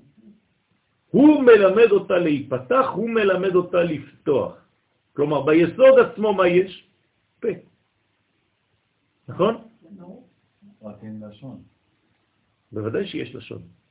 הוא עצמו כל הלשון. זאת אומרת שיש בעצם מדרגה פנימית בתוך היסוד ששם כבר יש לו פה. שאחרי זה כשהוא יתפתח הוא יהפוך לפה יותר גדול, יותר ממשי, יותר גלוי, שמגלה יותר. אבל הכל כבר יצא מפה, גם ליסוד, זה נקרא פי היסוד. בדיוק. לכן אצלו זה בקטן, ואחרי זה זה בגדול. אז אבל נשמה יתרה, המתווספת בשבת, כן? איפה זה עכשיו? ואמר עוד, כן, צלוטה דשית יומין אני חוזר, בכל, תלת זימנים בכל יומה, 18, נכון? על שמי יתקרא תפילת כל פה, ועל שמו של היסוד נקראת המלכות תפילת כל פה. כי כל הוא כנגד חמישה חסדים הכלולים ביסוד, ופה מספרה מילה שהיא פתח כל הגוף. לא פתח הראש או פתח הפה, פתח כל הגוף. בסדר? והמלכות מקבל את הערת היסוד, ואמר, כי יש עוד גרעון, גרעון, לא גרעון, יש עוד גרעון בימות החול. חצי ישנים בו. לא, לא, לא, לא. טוב, גרעון? גירעון המון. ממש לא ישנים. ואמר כי יש עוד. גירעון, כן, מדרגה של אה, גריעות, כן. פחות, פחות. יש עוד גירעון, עוד כחיסרון בימות החול על השבתות והמועדים. כי ביומים דחול הייתלה מזונה על ידי שליח, כי בימי החול מביאים למלכות את המזון שלה ואת השפע שלה על ידי שליחים. שליח. מי זה השליח? מ"ט, כן, מתת, המלאך מתת.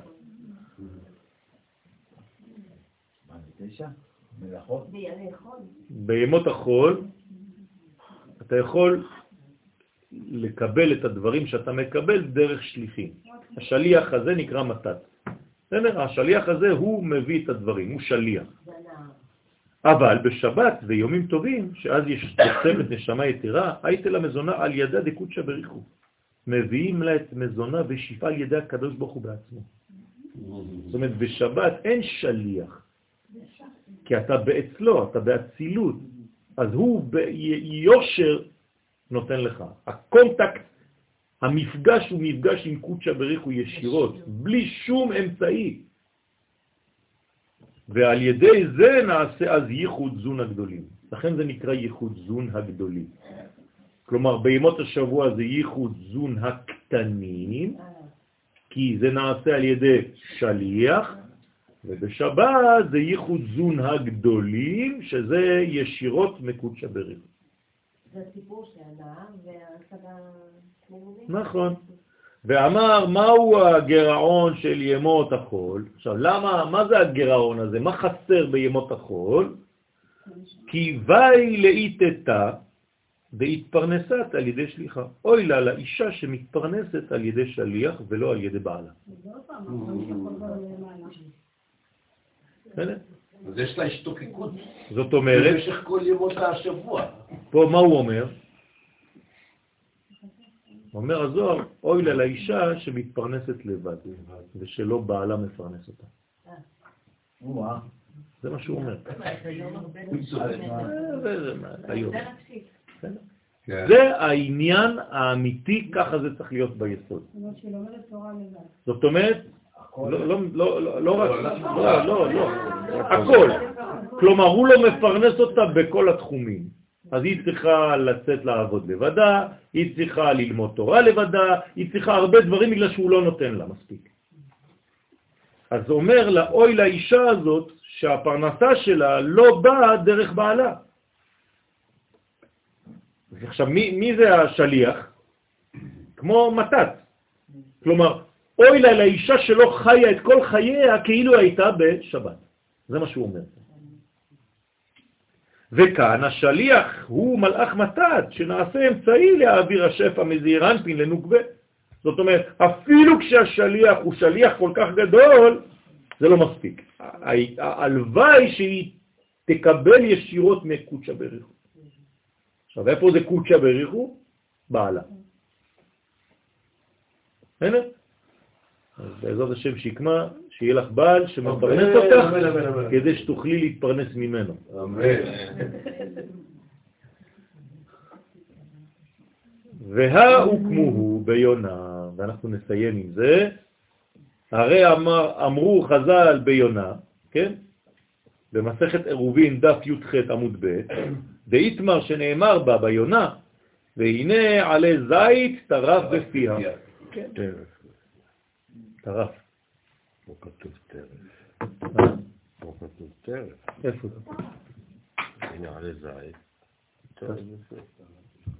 כתוב לך טרף? לי כתוב טרף. טוב. גם בפסוק כתוב- טרף. כן, אז והנה עלי זית טרף בפיה. אז מה זה אומר? מה זה היונה הזאת שיש לה עלי זית בפה? מה זה, מה אכפת לי מכל הדימויים האלה? אה? שואל, והמאי עלי זית, מה, מה זה הקשר הזה? למה דווקא עלי זית? ולמה ההביא דווקא עלי זית?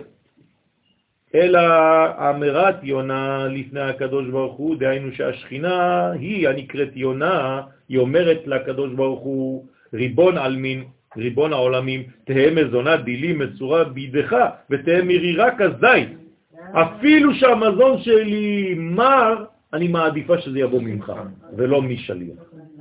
זה מה שהיא אומרת לו. תהיה המזון שלי מסורה בידך, אפילו שתהיה מר כזית. רוצה לומר, מזה בא הביטוי, אני מעדיף לאכול זיתים ולחם מאשר... manger du pain et des olives. זה מזה זה בא. כן, זה בערבית, אל תדאגו. כן? רוצה לומר, השכינה אמרה יותר חשובה לי שאקבל גבורות ממך שהן מרורות. בסדר? ולה תהא מתוקה בבחינת חסדים, אני מעדיפה לקבל מבעלי מאשר לקבל מבחוץ, אפילו שזה נראה לי יותר מתוק, יותר חסדים, ומצורה ביד שליח. הוא מפרש, הוא שליח בהי אתר דא מתת, ושליח, כן, במקום הזה הוא מתת שהוא השולט בששת ימי החול. והיום מה עושים? שולחים את האנשים לעבוד, ואנחנו הולכים ללמוד. טוב, הוא ממשיך ואומר, ועוד יש לומר, בשבחה של השכינה, כי שכינתה התקריית צלותה דפיסחה מסיטרא דימינה. השכינה נקראת תפילת הפסח מצד החסד שבימין, כי אז ייחודה עם זעיר אנפין מצד החסד. כלומר, יש זמנים, ולפי הזמנים הגוון של החיבור משתנה. אז בפסח זה בצד החסדים. שלוטה דראש השנה מסתרה דשמאלה, אבל בראש השנה למשל זה דינים יותר, אז זה בצד השמאל. שאז ייחודה מצד הגבורה. זה כל מיני שיטות וגוונים של ייחודים. הרי זה אף פעם לא אותו דבר, נכון? תמיד זה משתנה. אז הזיווג הוא בעצם כל הזמן לפי המצב הנפשי שלו ושלה, וגם לפי הזמן ולפי המדרגות. לכן גם אם תלמד את הטקסט הזה מחר, זה יהיה שונה. למה? כי הזמן השתנה, אתה השתנית, והתובנות שלך השתנו. נכון. זאת אומרת שאל תתייאשו כשאתם רואים דבר שלכאורה חוזר, אל תגיד אף פעם, אה, זה כבר למדתי. אין דבר כזה למדת. זה היה שנה שעברה ברמה אחרת. סלוטה דשבועות מסתרה דאמצע איתה, אם לא, אז בשביל מה אני עוד פעם חוזר לפורים ולפסח? אה, כבר עשיתי כבר. זה לא חוזר. 53 שנים אני כבר עושה פורים. אז מה? לא, זה כל הזמן פור אחר, זה מדרגה אחרת. לכן צלותה ושבועות מסתרה דאמצע איתה, אז שבועות זה מצד האמצע. תפילת חג השבועות, כי זה תפארת. בעמוד האמצעי זה מתן תורה, תורה זה תפארת. שאז ייחודה מצד התפארת, הוויה היא בכל אתר לקבלה לה, שם הוויה שבזעיר אנפין הוא מזומן בכל מקום לקבל את המלכות ולהתייחד עימה. והיינו בכל מקום כפי השתנות הזמנים, בפסח בחסד, בראש השנה בגבורה, בשבועות בתפארת. שבת שלום.